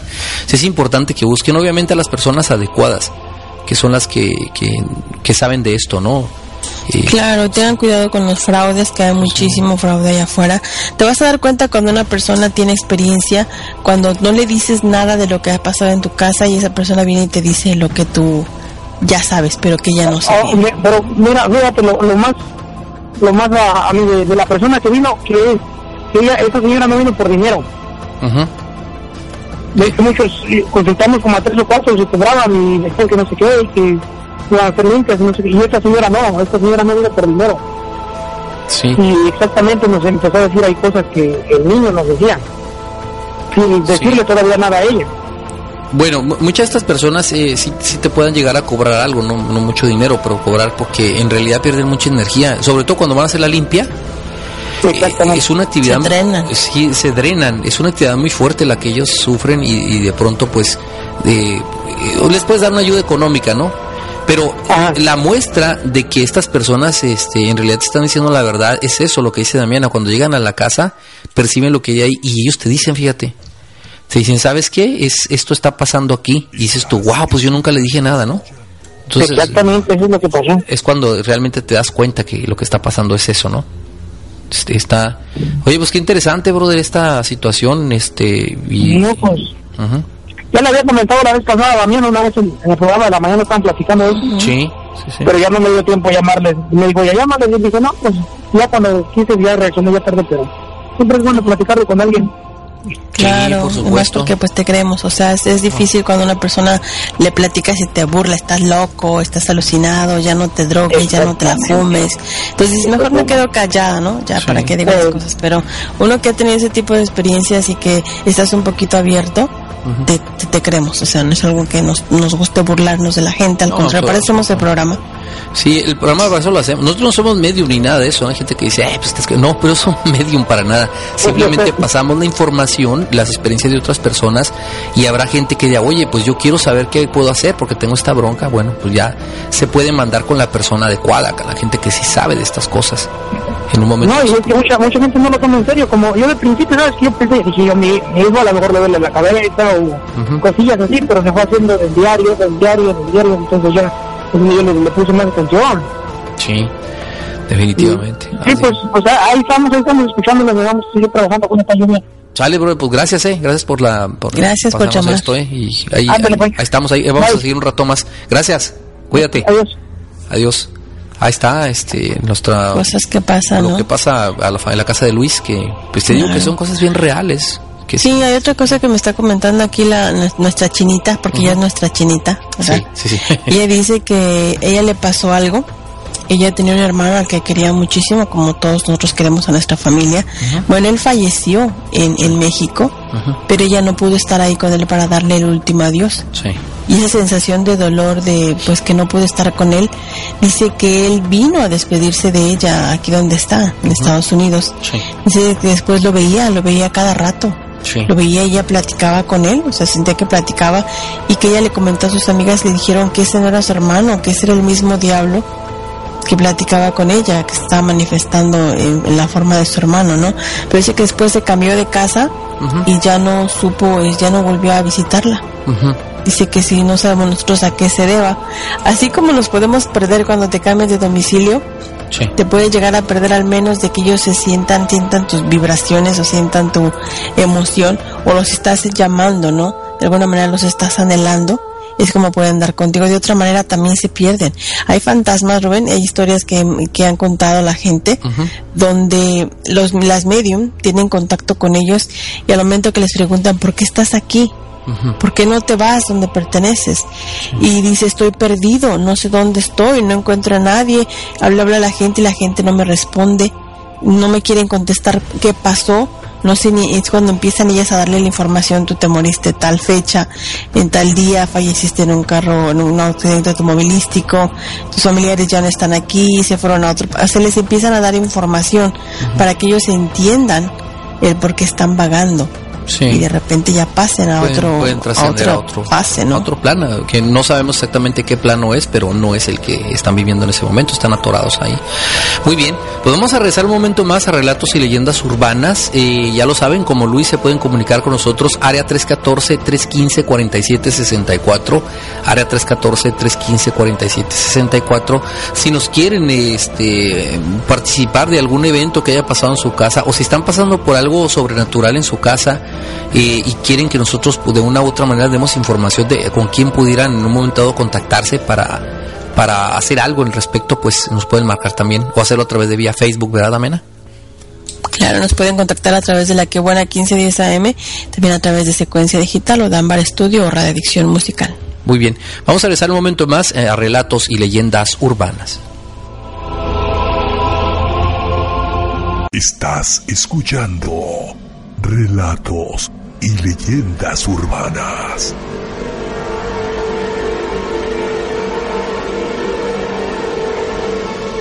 El lado oscuro que todos tenemos.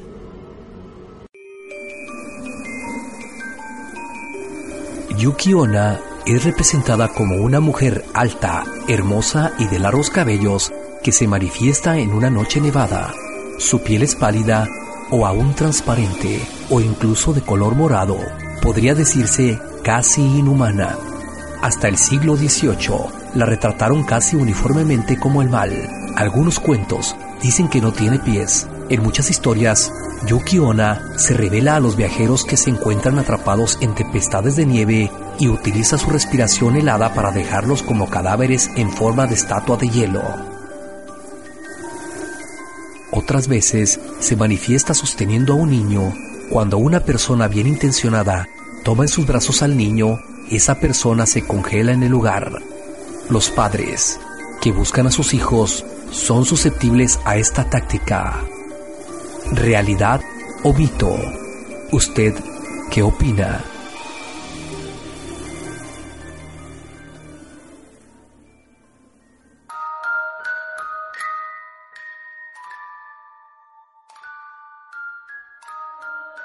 Estás escuchando relatos y leyendas urbanas. El lado oscuro que todos tenemos.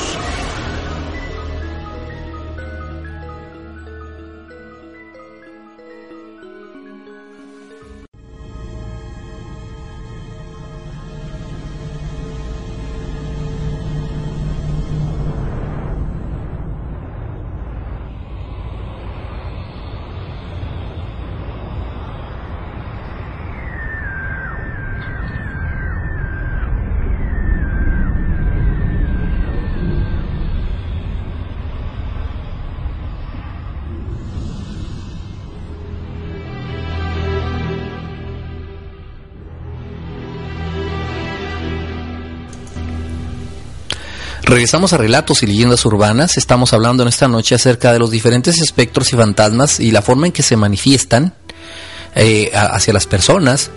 Pues hay mucha gente que no cree y que no va a creer nunca y no cree y no cree y no cree. Y el día que les pasa, el día que se les manifiestan, el día que se le manifiesta alguna algún familiar, el día que empiezan a pasar el terror de que a la casa en que se cambiaron está pues eh, poseída de una u otra manera por algún ente y no pueden vivir tranquilos, entonces empiezan a buscar ayuda y entonces los demás se burlan de ellos. claro, y estábamos comentando que esto es lo mismo cuando tienes muchísima fe en una religión, en un santo, en un rezo, la devoción que tienes por estas cosas, ¿no?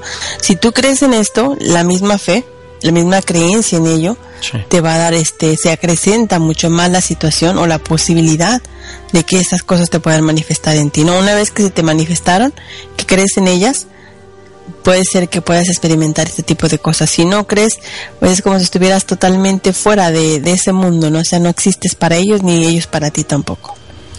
Fíjate que me estaba acordando, antes de pasar con la entrevista, me estaba acordando, eh, yo tengo un hermano que tiene muchas esas vibraciones, ¿no? De ver cosas extrañas.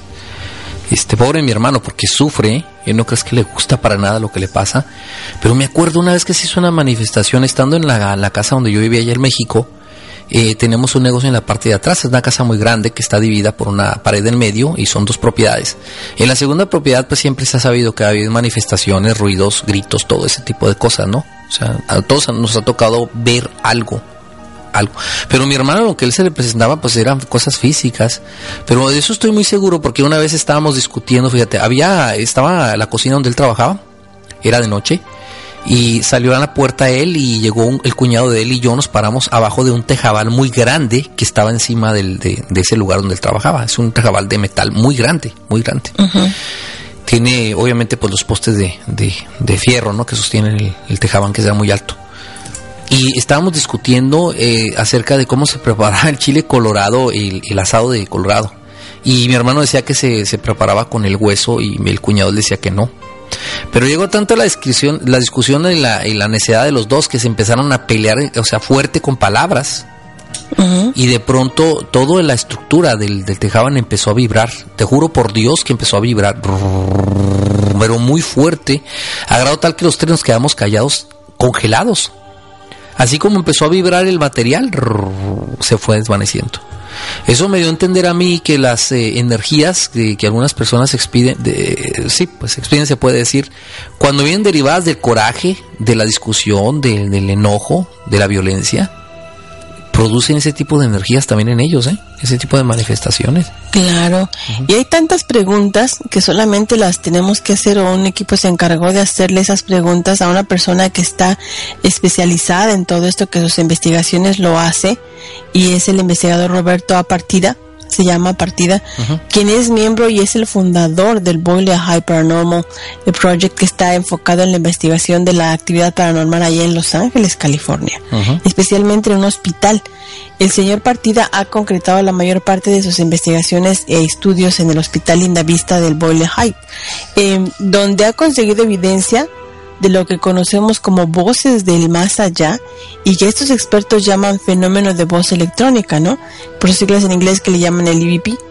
Y, le hicieron preguntas que como tú o como yo se las haríamos si lo tuviéramos enfrente, ¿no, Rubén? correctamente.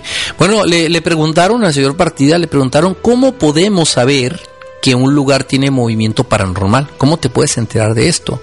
Bueno, fíjate, él dice que en la noche puedes dejar eh, una grabadora encendida, una cámara de noche con las luces apagadas, y puedes dejar un vaso de agua en el centro del cuarto o en las cuatro esquinas y tratar de colectar algún tipo de evidencia de que existe algo fuera de lo normal. En la grabadora vas a verificar, a revisar a esas horas de grabación y puedes escuchar una voz, un suspiro profundo. Lo más fácil que puedes hacer es quemar salvia. Al quemar una hojita de salvia, uno puede sentir el cambio de energía en el cuarto. Pero todo depende que si hay algún motivo de que haya evidencia paranormal en ese lugar. En particular, esta salvia, me imagino que es lo que quemaron en tu casa, ¿no? Sí, es lo que quemaron en la casa. Y precisamente dicen, pero ¿por qué, por qué la, la, salvia? ¿Cuál es el efecto de la salvia? Le preguntaron. Dice, bueno, es espiritual y se ha usado por años. Es un símbolo de limpieza espiritual. Si crees que hay alguna energía de en, en algún lugar en tu casa, en las energías espirituales, la salvia y el incienso no les gusta, simplemente las aleja. de ese lugar. Es por eso que se quema un poco de salvia. E incluso las tribus este, americanas nativas creen mucho en eso y ellos eh, inclusive antes en otras casas que en otra casa que he estado eh, el amigo de una el esposo de una amiga es de esa de este americano nativo. Sí. y él dijo con, con savia al, momento que estaban quemando la savia por toda toda la casa de verdad que sí la energía cambia y se siente más tranquilidad en la casa. Sí totalmente no porque como dices tú pues los los ahuyenta de una u otra manera. Ahora eh, le preguntaron al doctor, al señor Partida, eh, ¿qué de cierto tiene que cuando hay una presencia espiritual en alguna habitación a uno se le eriza la piel? Bueno, esa es una de las energías más reconocidas porque alrededor de nosotros hay energía electromagnética. Nuestro cuerpo tiene sus propias energías y cuando algo perturba esas energías puede ser por bien o puede ser después de un accidente o vamos a decir, o puede ser una vibra. Esas energías están alrededor de nosotros y es lo que causa ese enchinamiento. Cuando se eriza la piel del cuerpo, que hace que se te paren los pelos, lo que llaman se me pararon los pelos de punta, ¿no? Sí. Por ejemplo, si vas a un lugar y no hay aire acondicionado o el clima no está tan frío y de repente te da una sensación como de miedo y se te enchina el cuerpo, probablemente puede ser evidencia de alguna energía. De una energía. Sí, sí y eso pasa muy seguido, ¿eh? Cuando estás en un lugar que no te da buena vibra, si decimos que el lugar me da causa buena vibra, ¿no? Sí. Tengo una sensación extraña, de repente se te enchina el, esos escalofríos que te recorren la piel y que dices, ay, me dio escalofrío, no sabes ni por qué te dio, ¿no? Ese escalofrío. Sí, ahora recuerden también, haciendo un poquito de, de, historia, recuerden que dicen que cuando hay una energía y sobre todo cuando la energía es maligna o es negativa, hace mucho frío, ¿eh? Incluso hay películas donde entran a cuartos, como El Exorcista, y empiezan a aventar vapor por la boca, del frío que se siente en ese lugar. Sí, sí la ausencia el de calor. Este aliento frío, ¿no? Hay ausencia de calor en esa área, sí. Sí, hay una otra pregunta que le hicieron a este al señor eh, Partida, le dijeron, ¿es cierto que los niños pueden sentir más esta parte espiritual que los adultos? Ahí está la pregunta de Luis, sí. Ajá, la pregunta de Luis. Y él dijo sí al 100%, porque los niños tienen una humildad, una sencillez y una energía tan pura que si ya uno de adulto pues está echado a perder, te dejas ir por opiniones, a ver por envidia o por el que dirán, ¿no? Y puede afectar la mentalidad y la claridad con la que veas estas cosas. Pero los pequeños son 100% puros y ellos pueden ver hasta a los ángeles guardianes. Y creo que ellos tienen un gran regalo el, el poder verlo, ¿no? Ya que nosotros no lo podemos ver. Dicen que existen y que están ahí, Uh -huh. porque los niños lo han visto y por otras personas que tienen la capacidad tanto de ver demonios, fantasmas, entes y ángeles, ellos también eh, pueden ver a ellos, ¿no? Entonces de repente no les da tanto miedo porque el ángel se encarga de, de, de, de hacerles ver la situación de otra manera más sin tanto temor, ¿no? Como un adulto lo vería en este caso. Fíjate que ahí es donde viene la probabilidad aquella de que dicen que los ángeles guardianes son, son algunos familiares que se les permite regresar en ciertos momentos en el día o en, en, la vida de un, de un niño para protegerle de otros entes.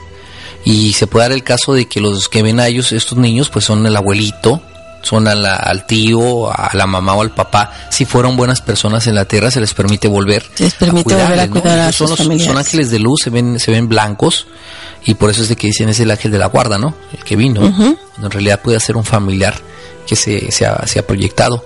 Ahora le preguntaron al doctor, al señor Partida acerca de qué opina si es que hay sensibilidad de los animales respecto a los entes o a los fantasmas. Bueno, eh, tenía una abuelita que decía, un perro mira y ve lo que tú puedes eh, no puedes ver porque no puede hablar. Los animales son susceptibles a estas energías. Yo he visto en varios casos, tenemos un guardia de seguridad de noche y que tiene un perro de los que usa la policía, un, eh, un eh, Hermann Shepherd, un pastor alemán. Es un perro feroz, pero trata de meterlo al edificio que está abandonado donde hacemos las investigaciones y ni a golpe se mete ese perro, fíjate.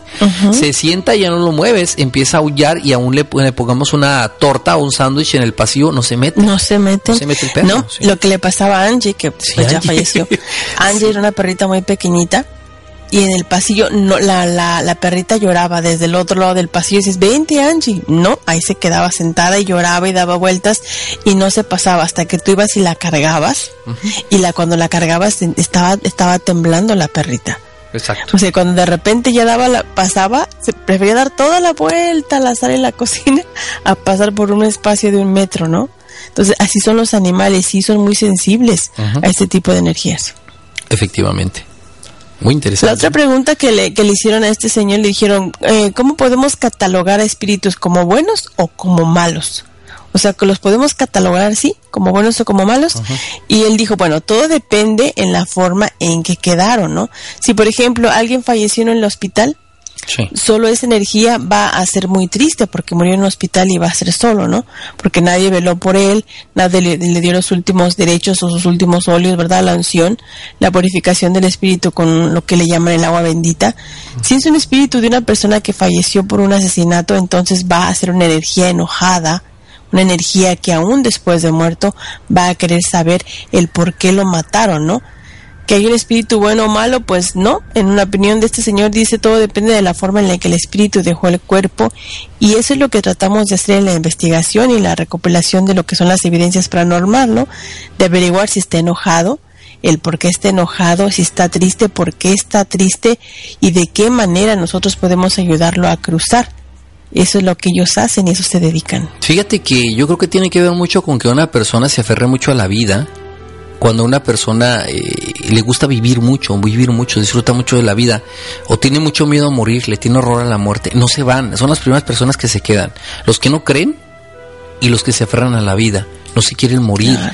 Mueren en un accidente de una manera repentina y si se dan cuenta que están muertos les da muchísimo coraje que les hayan quitado la vida. Enojo. Y están enojados porque están muy Y tristes. tristes, ¿no? ¿sí? Por la vida que dejaron atrás y quieren saber sí, por qué. No, no me tocaba morir a mí, ¿por qué me... Sí, me- me- ¿por me- qué mejor otra? ¿Cuántas veces estando en vida nos preguntamos por qué a la gente mala le va tan bien? ¿Por qué tiene carrazos del año si son unos fraudulentos? ¿Por qué si mienten?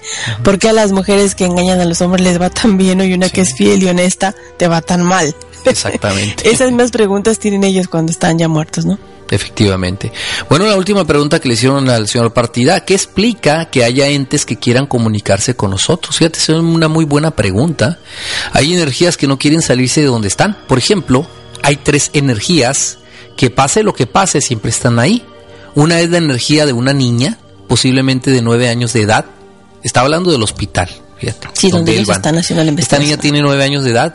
Lo que le pasó a esta niña es que enfrente hay un parque y según la historia ella estaba jugando con el balón y el balón se fue a la calle. Un auto le pegó y la niña falleció en el hospital, o sea, exactamente enfrente. Nosotros tenemos grabada su voz donde se escucha que está como cantando y la interpretación de nosotros es que no se quiere ir porque allí fue donde ella falleció.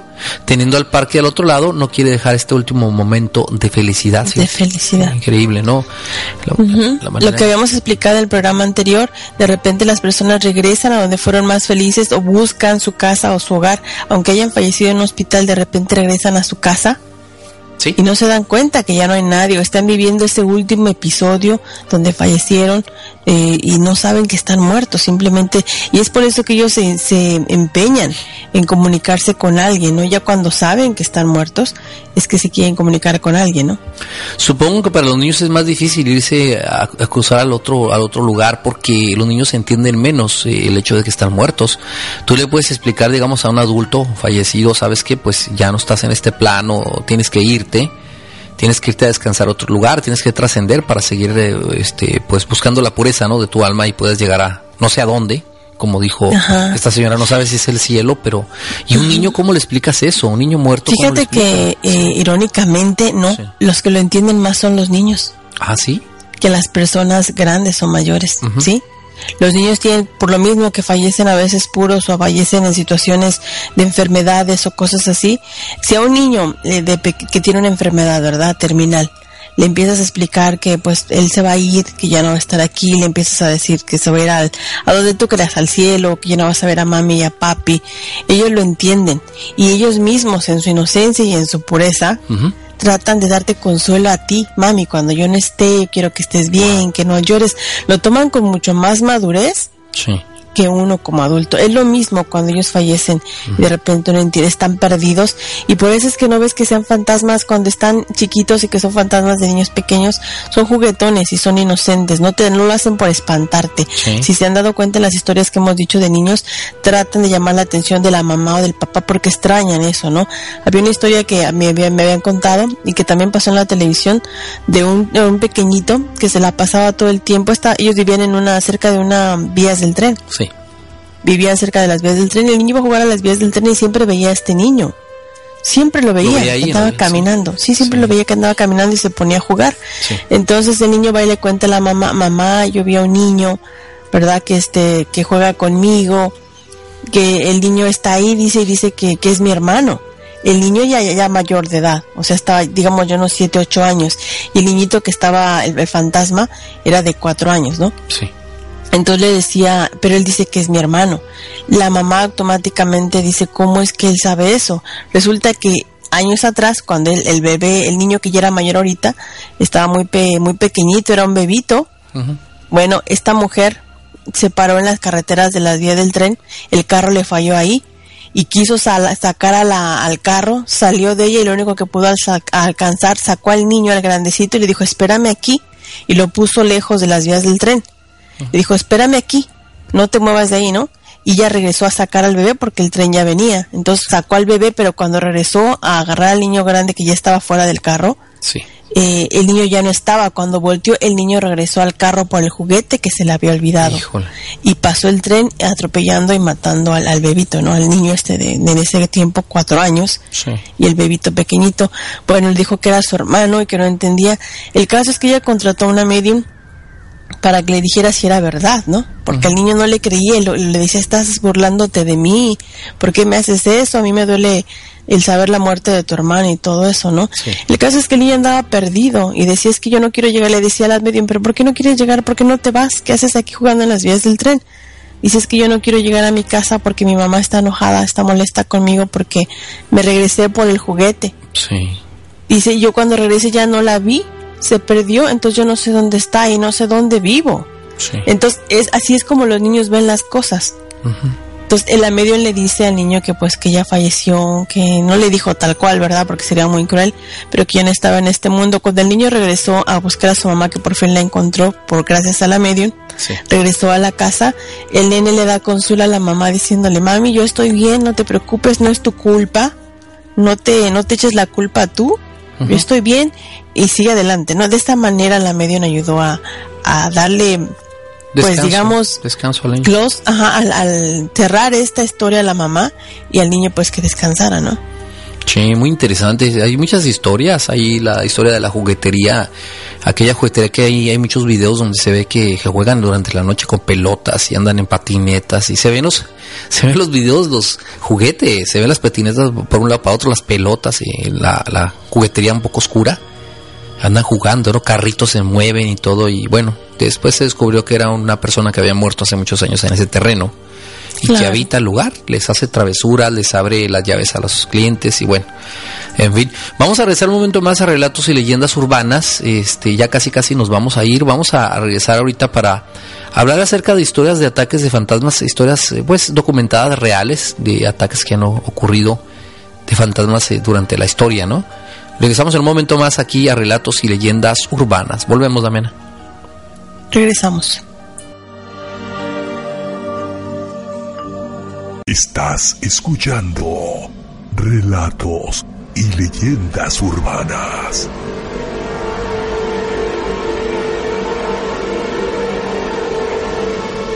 El lado oscuro que todos tenemos. Tengu es un demonio dentro de los elementos del folclore y mitología japonesa que suelen tener forma animaloide. Habitan en los árboles, generalmente pinos y cedros de las zonas montañosas. Algunas fuentes opinan que los Tengu son descendientes del Susanowo no Mikoto, el dios de las tormentas, hermano de Amaterasu, la diosa del sol. Sus características son cara de color rojo y su prolongada nariz. En algunos rubros populares se relaciona esta entidad con el concepto de extranjeros en Japón. Se le considera fundadores de las escuelas del esgrima y el jiu-jitsu y reivindican el origen divino de las artes marciales. ¿Realidad o mito? ¿Usted qué opina?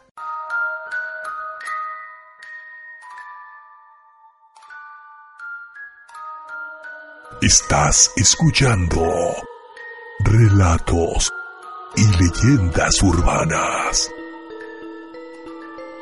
El lado oscuro que todos tenemos.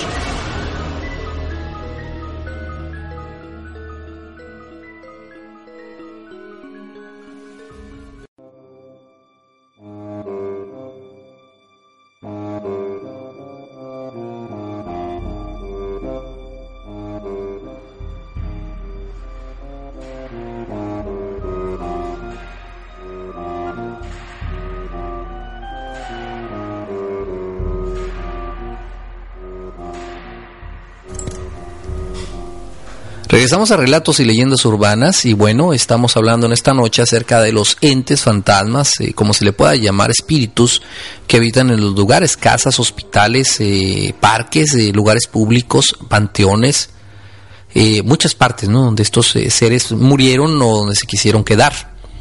Y bueno, antes de continuar, queremos mandar saludos, Damena.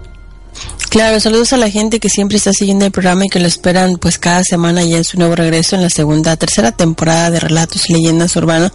Saludo para Miriam Alcalá, para el señor Ricardo Valles, Antonio García y también para Maru Rojas, para Leoncillo Rentería, para el Che Cruz que está escuchando, para Bicho Rubí, también para dos fans que no se pierden el programa que es Karina Esquitín y también para Vero Argil Corona que son hermanas y se comunican una a otra que vente y este programa, córrele y se vienen para acá. Obvio para el gato Alcántara. Para el señor Rafael Cogollo, que la voz que estoy escuchando en la leyenda, pues es de él, haciendo sus dotes de buen este doblaje. Y también para el señor Gabriel Pérez, que también es el narrador estrella de los relatos. Un saludote para él. Y también para Fel Santos y también para el señor Heriberto Amezco, que esperemos que esté bien, esté recuperadito. Junto con el señor Álvaro Hernández, que es el príncipe del merengue desde aquí hasta República Dominicana, que está escuchando el programa. Y obvio a toda la audiencia de Secuencia Digital, Ámbar Estudio y también adicción musical. Así es, por este lado quiero saludar a gente de Anas Plaza Latina, a Janacel, a la señora Ana, a Junior que están escuchando el programa y me mandaron ahí unos comentarios eh, muy buenos, ¿no? Y cosas que les han pasado también a ellos y los invitamos para que hablen y también nos participen de, pues de todo ello, ¿verdad? Si tienen alguna cosa que mencionar. Ya por último les vamos a contar de estas historias que prácticamente pues se puede decir que son dos nada más, estas historias de pues reales o, documentadas de ataques de fantasmas, fíjate, hacia las personas. Claro. y estas son historias reales, Rubén. Sí, sí. Historias que están documentadas. Efectivamente. ¿La primera cuál sería? La primera sería esta historia real que fue eh, protagonizada allá en, en Fayette, allá en el, en el oeste de Virginia, y la, la protagonista se llama Lori Settle, y esta persona encontró en, la, en su casa, encontró a, su esposo muerto. En un sótano siempre había pues este también señales, como les digo, en ese sótano Siempre había moscas a pesar de los múltiples insecticidas que ella utilizaba. Se escuchaban voces extrañas también alrededor de la casa y los cajones se abrían inexplicablemente.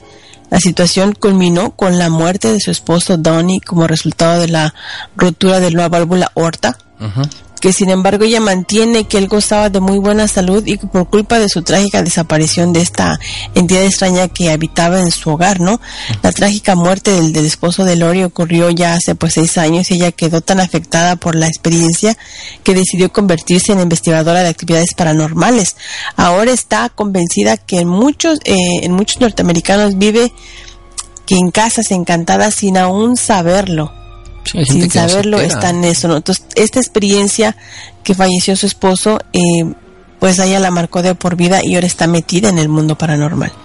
Así es. Bueno, también les quiero platicar acerca de esta eh, situación que ocurrió en Pensilvania. Los dueños de una casa en Hanover, en Pensilvania, afirman que su hogar está poseído por fantasmas y un demonio razón por la cual se contactaron con un equipo de prensa para registrar actividades paranormales. Bueno, y es así que este equipo local de noticias fue a investigar la casa para realizar un reportaje, pero lo que se encontraron en la casa los aterró tanto que cinco minutos después de comenzar la entrevista querían marcharse, fíjate. Nick Petrillo, el camarógrafo de Fox 43, sintió como una mano invisible ardiente le agarraba su muñeca y seguidamente le aparecía un inexplicable, inexplicable rasguño. Básicamente cuando entramos en la casa no sentí nada al principio, dijo Petrillo durante una entrevista en directo para explicar la situación. Sentí en mi muñeca como una pieza de metal caliente. Miré hacia abajo y me di cuenta que me estaba apareciendo un extraño rasguño de la nada. Petrillo dijo que nunca había sentido nada parecido en su vida. De hecho, afirmó que era totalmente escéptico con todo lo relacionado con lo paranormal antes de entrar a la casa de los Simpson, pero ahora dice que la terrible experiencia ha hecho pues que sea creyente, ¿no? Pero el presunto fantasma no lo había atacado solo a él. Que Kairos informó que aquella fue tocada y pellizcada inexplicablemente mientras se encontraba en la casa, además de declarar que observó luces extrañas en las paredes y escucharon extraños ruidos, de acuerdo a la noticia publicada en el sitio Fox News de Anna Simpson. La dueña de la casa ha vivido allí por más de siete años, logrando registrar en ese transcurso de tiempo varias fotos y grabaciones de voces extrañas. Ella está segura que uno de los fantasmas es en realidad un demonio de dos metros de altura, al cual sostiene haber capturado en una fotografía. Creo que esa foto anda circulando por ahí en internet. Anda, sí, Este, ella, esto fue, en como te digo, fue en las noticias y en el video de la noticia en realidad se ve como recorren la casa y a lo lejos se ve como una mano en la pared. Sí. Como una mano se esconde y también se ve como luces en un pasillo. Y sí, la foto del demonio de dos metros de altura, Sí. donde ella la capturó y bueno, ella le dicen, pero ¿por qué no te vas de esa casa, no? Sí. Porque me voy a ir si es mi casa. O sea, ellos son los que tienen que irse, ¿no? Aún todavía no los han lastimado, pero cuando un fantasma ataca, va a atacar para lastimarte de una manera definitiva, ¿eh? Efectivamente. Muy bien, pues bueno, ya nos vamos, Damena, pero los vamos a dejar nuevamente con el relato de María Re- Resurrección. Y posteriormente, para que se vean con un buen sabor de boca, pues los bloopers, que son los errores que cometemos cuando grabamos. Y pues tratamos de divertirnos un rato, ¿no? Espero que la pasen bien. Esto fue una emisión más de Relatos y Leyendas Urbanas. Aquí con Damiana Ojara y un servidor aquí apoyándolo. Claro, nos esperamos la próxima semana de 8 a 10 de la noche, ya saben, a través de la emisión que usted esté escuchando, la que buena, secuencia digital, adicción musical, también Amar Esturi y próximamente también Revolución Radio. Así que bueno, esperemos, ¿verdad? Que se convenzca eh, Fel Santos y pues también se transmite este programa ya. Así que pues mañana lo esperamos tempranito, el show de los hijos del maíz, de 8 a 11 de la mañana, para terminar la semana como debe de ser. Espero que descansen rico y los dejamos con la leyenda. Así es. Esto es, se llama María Resurrección. Que pasen buenas noches. Estás escuchando relatos y leyendas urbanas.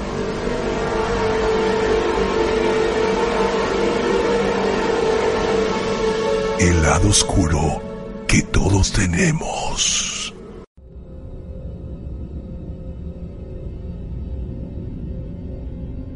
Si alguna vez viste una película de fantasmas y después le tuviste miedo a la oscuridad, entonces sabrás de qué te estoy hablando.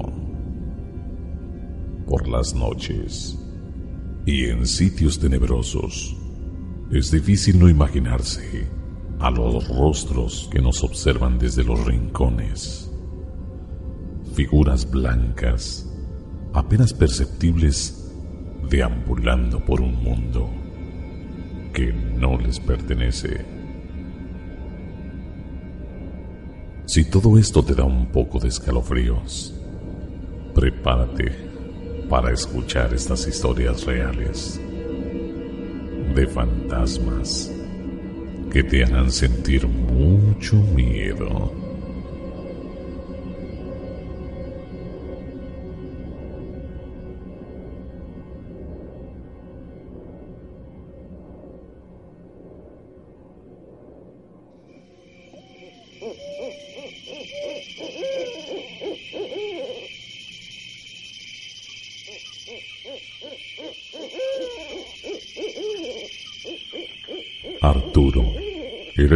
Del cementerio Resurrección, localizado en la avenida Archer desde hace ya más de 20 años.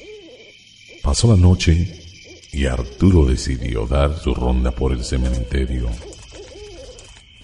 Llegando a la tumba de María Resurrección. Ah, noche de brujas y yo aquí cuidando a los muertos. Como si se fueran a escapar. Bueno, solo espero que no lleguen los adolescentes curiosos a molestar. Ah, ¿quién pudo haber hecho esto?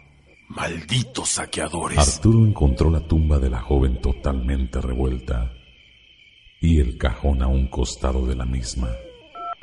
Y en ese momento llamó a las autoridades para denunciar el hecho.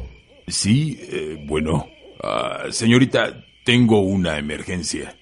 Se metieron vándalos al cementerio y saquearon una tumba.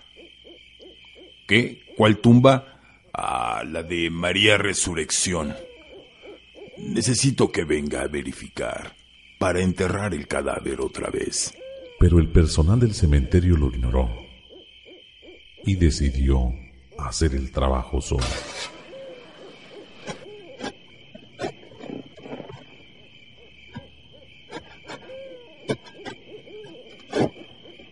Al día siguiente, él logró hablar con el personal del cementerio y para corroborar, decidieron desenterrar a la joven María para ver que todo estuviera bien. A ver, don Arturo, hágase para allá que vamos a abrir la tumba. No, no es necesario que molesten más su alma.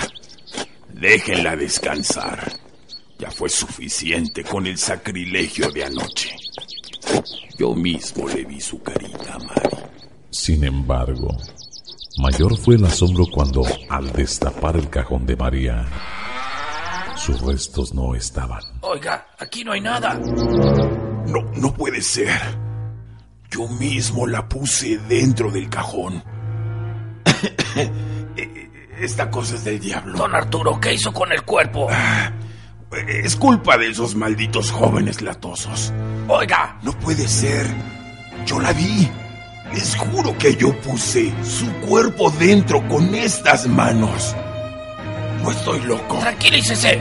No estoy loco. Tranquilo, don Arturo, ¿qué le pasa?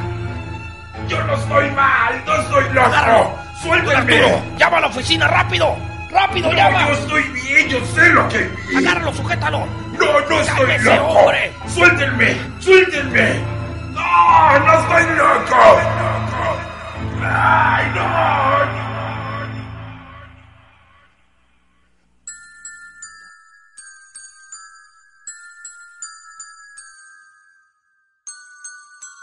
Arturo permaneció internado en un centro psiquiátrico. Y cuentan las enfermeras del lugar que de noche en su cuarto se escucha cómo juega con una joven de nombre Mari. Eh, hola, Mari, qué bueno que llegaste a verme. No, estoy bien. Siéntate, vamos a platicar un rato, Mari. ¿Cómo has estado? Hoy en día, tú puedes visitar el cementerio de la avenida Archer y conocer la tumba de María Resurrección. Pero eso sí, recuerda que ella aún se pasea por las calles cercanas del cementerio.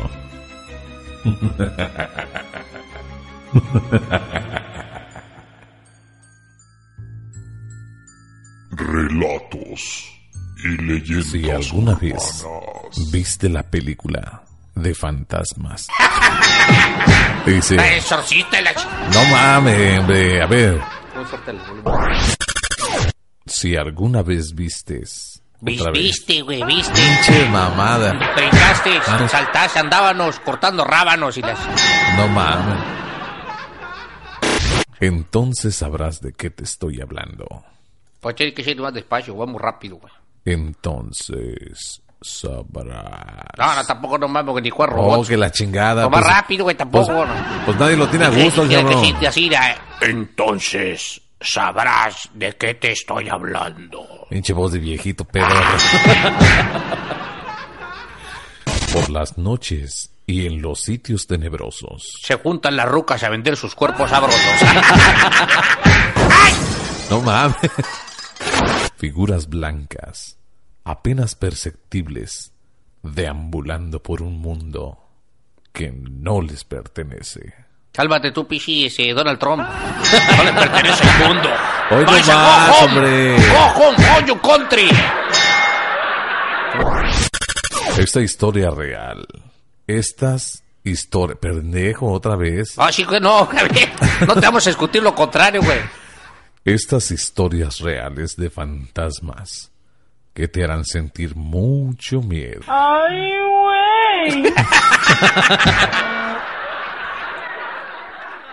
¿Quién es Chicacho? No, es que no sé por qué le puso Chicacho, güey. Chicacho, ¿eso no lo grabaste? ah? No, güey. ¿Pero qué dice? ¿Chicacho qué? Eh, Es que yo pensé que que Chicacho era un personaje, güey. Sí, yo también, güey. Chicacho. Chicacho, no sé. Yo por, por decía Chicacho Arturo. Yo decía, no madre, no la grabé. Es un pinche Chicacho. Solo espero que no lleguen los adolescentes curiosos a molestar. Pinche voz que hizo como de viejito, güey. Pinche voz carrasperosa, güey, como de pedo, güey. Así como te escuchó medio raro, güey, eso. ¿No? Espérese, pues ahí está ahí tratando de hacer la voz diferente. ¿no? Ay, güey, ahí va. Era el cuidador del cementerio. Resurrección.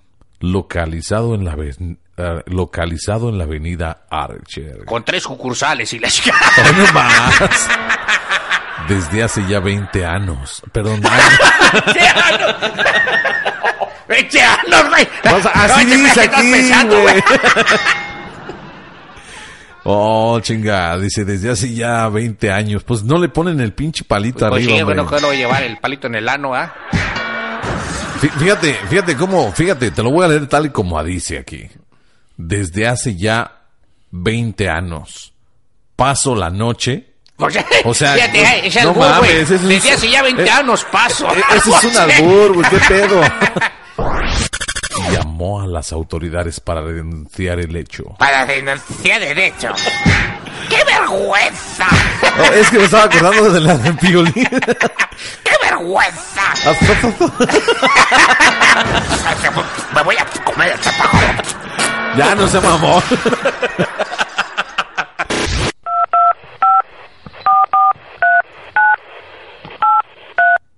Eh, bueno, señorita, eh, tengo una emergencia. ¿Me podría mandar los pizzas de pepperoni y dobles, por favor? Y unas alitas. y una. Pepsi. Salitas con chile. Ya, espérate, güey, estoy metiendo. Disculpe, señorita, eh, se metieron unos vándalos al cementerio y saquearon la tumba. Se metieron unos vándalos al cementerio. Así es que mándenos, por favor, cuatro pizzas más.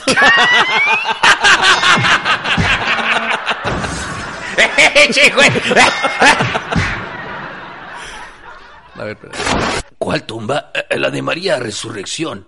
Necesito que venga a verificar para enterrar el cadáver otra vez. Es que ya lo he enterrado como tres veces, pero le tengo que dar sagrada sepultura. No más. Ah, cabrón, ¿cómo usted? Y decidió él solo hacer el trabajo solo, ¿verdad? Y sí, porque estaba solo. Sí, porque estaba solo y pues solo lo tuvo que hacer. Porque se encontraba solo en su soledad, güey. Tuvo Y- que hacerlo solo, güey. Y al día siguiente estaba solo y logró Y hablar solo. con el personal solo. Así es, pobre solo. Era Han Solo, güey. Y corroborar solo. Decidieron desenterrar solo a la joven. No es necesario que molesten más su alma. Déjela descansar. Ya fue suficiente. Con las clavadas que le puse anoche. sí, las pinches pizzas, ¿verdad?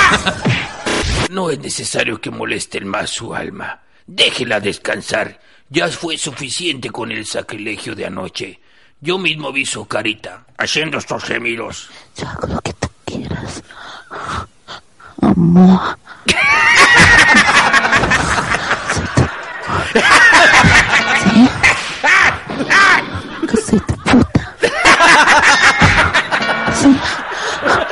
Así, amor. Papi, dame todo.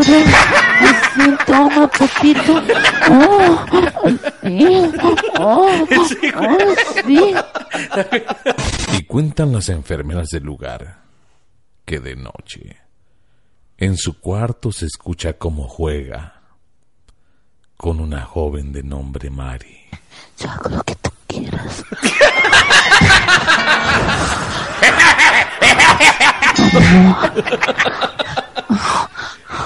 Soy tu... ¿Sí?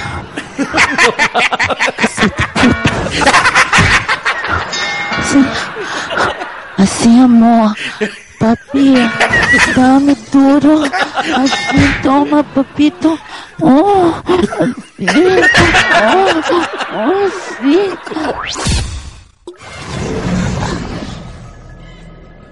Esto fue todo por hoy en Relatos y Leyendas Urbanas.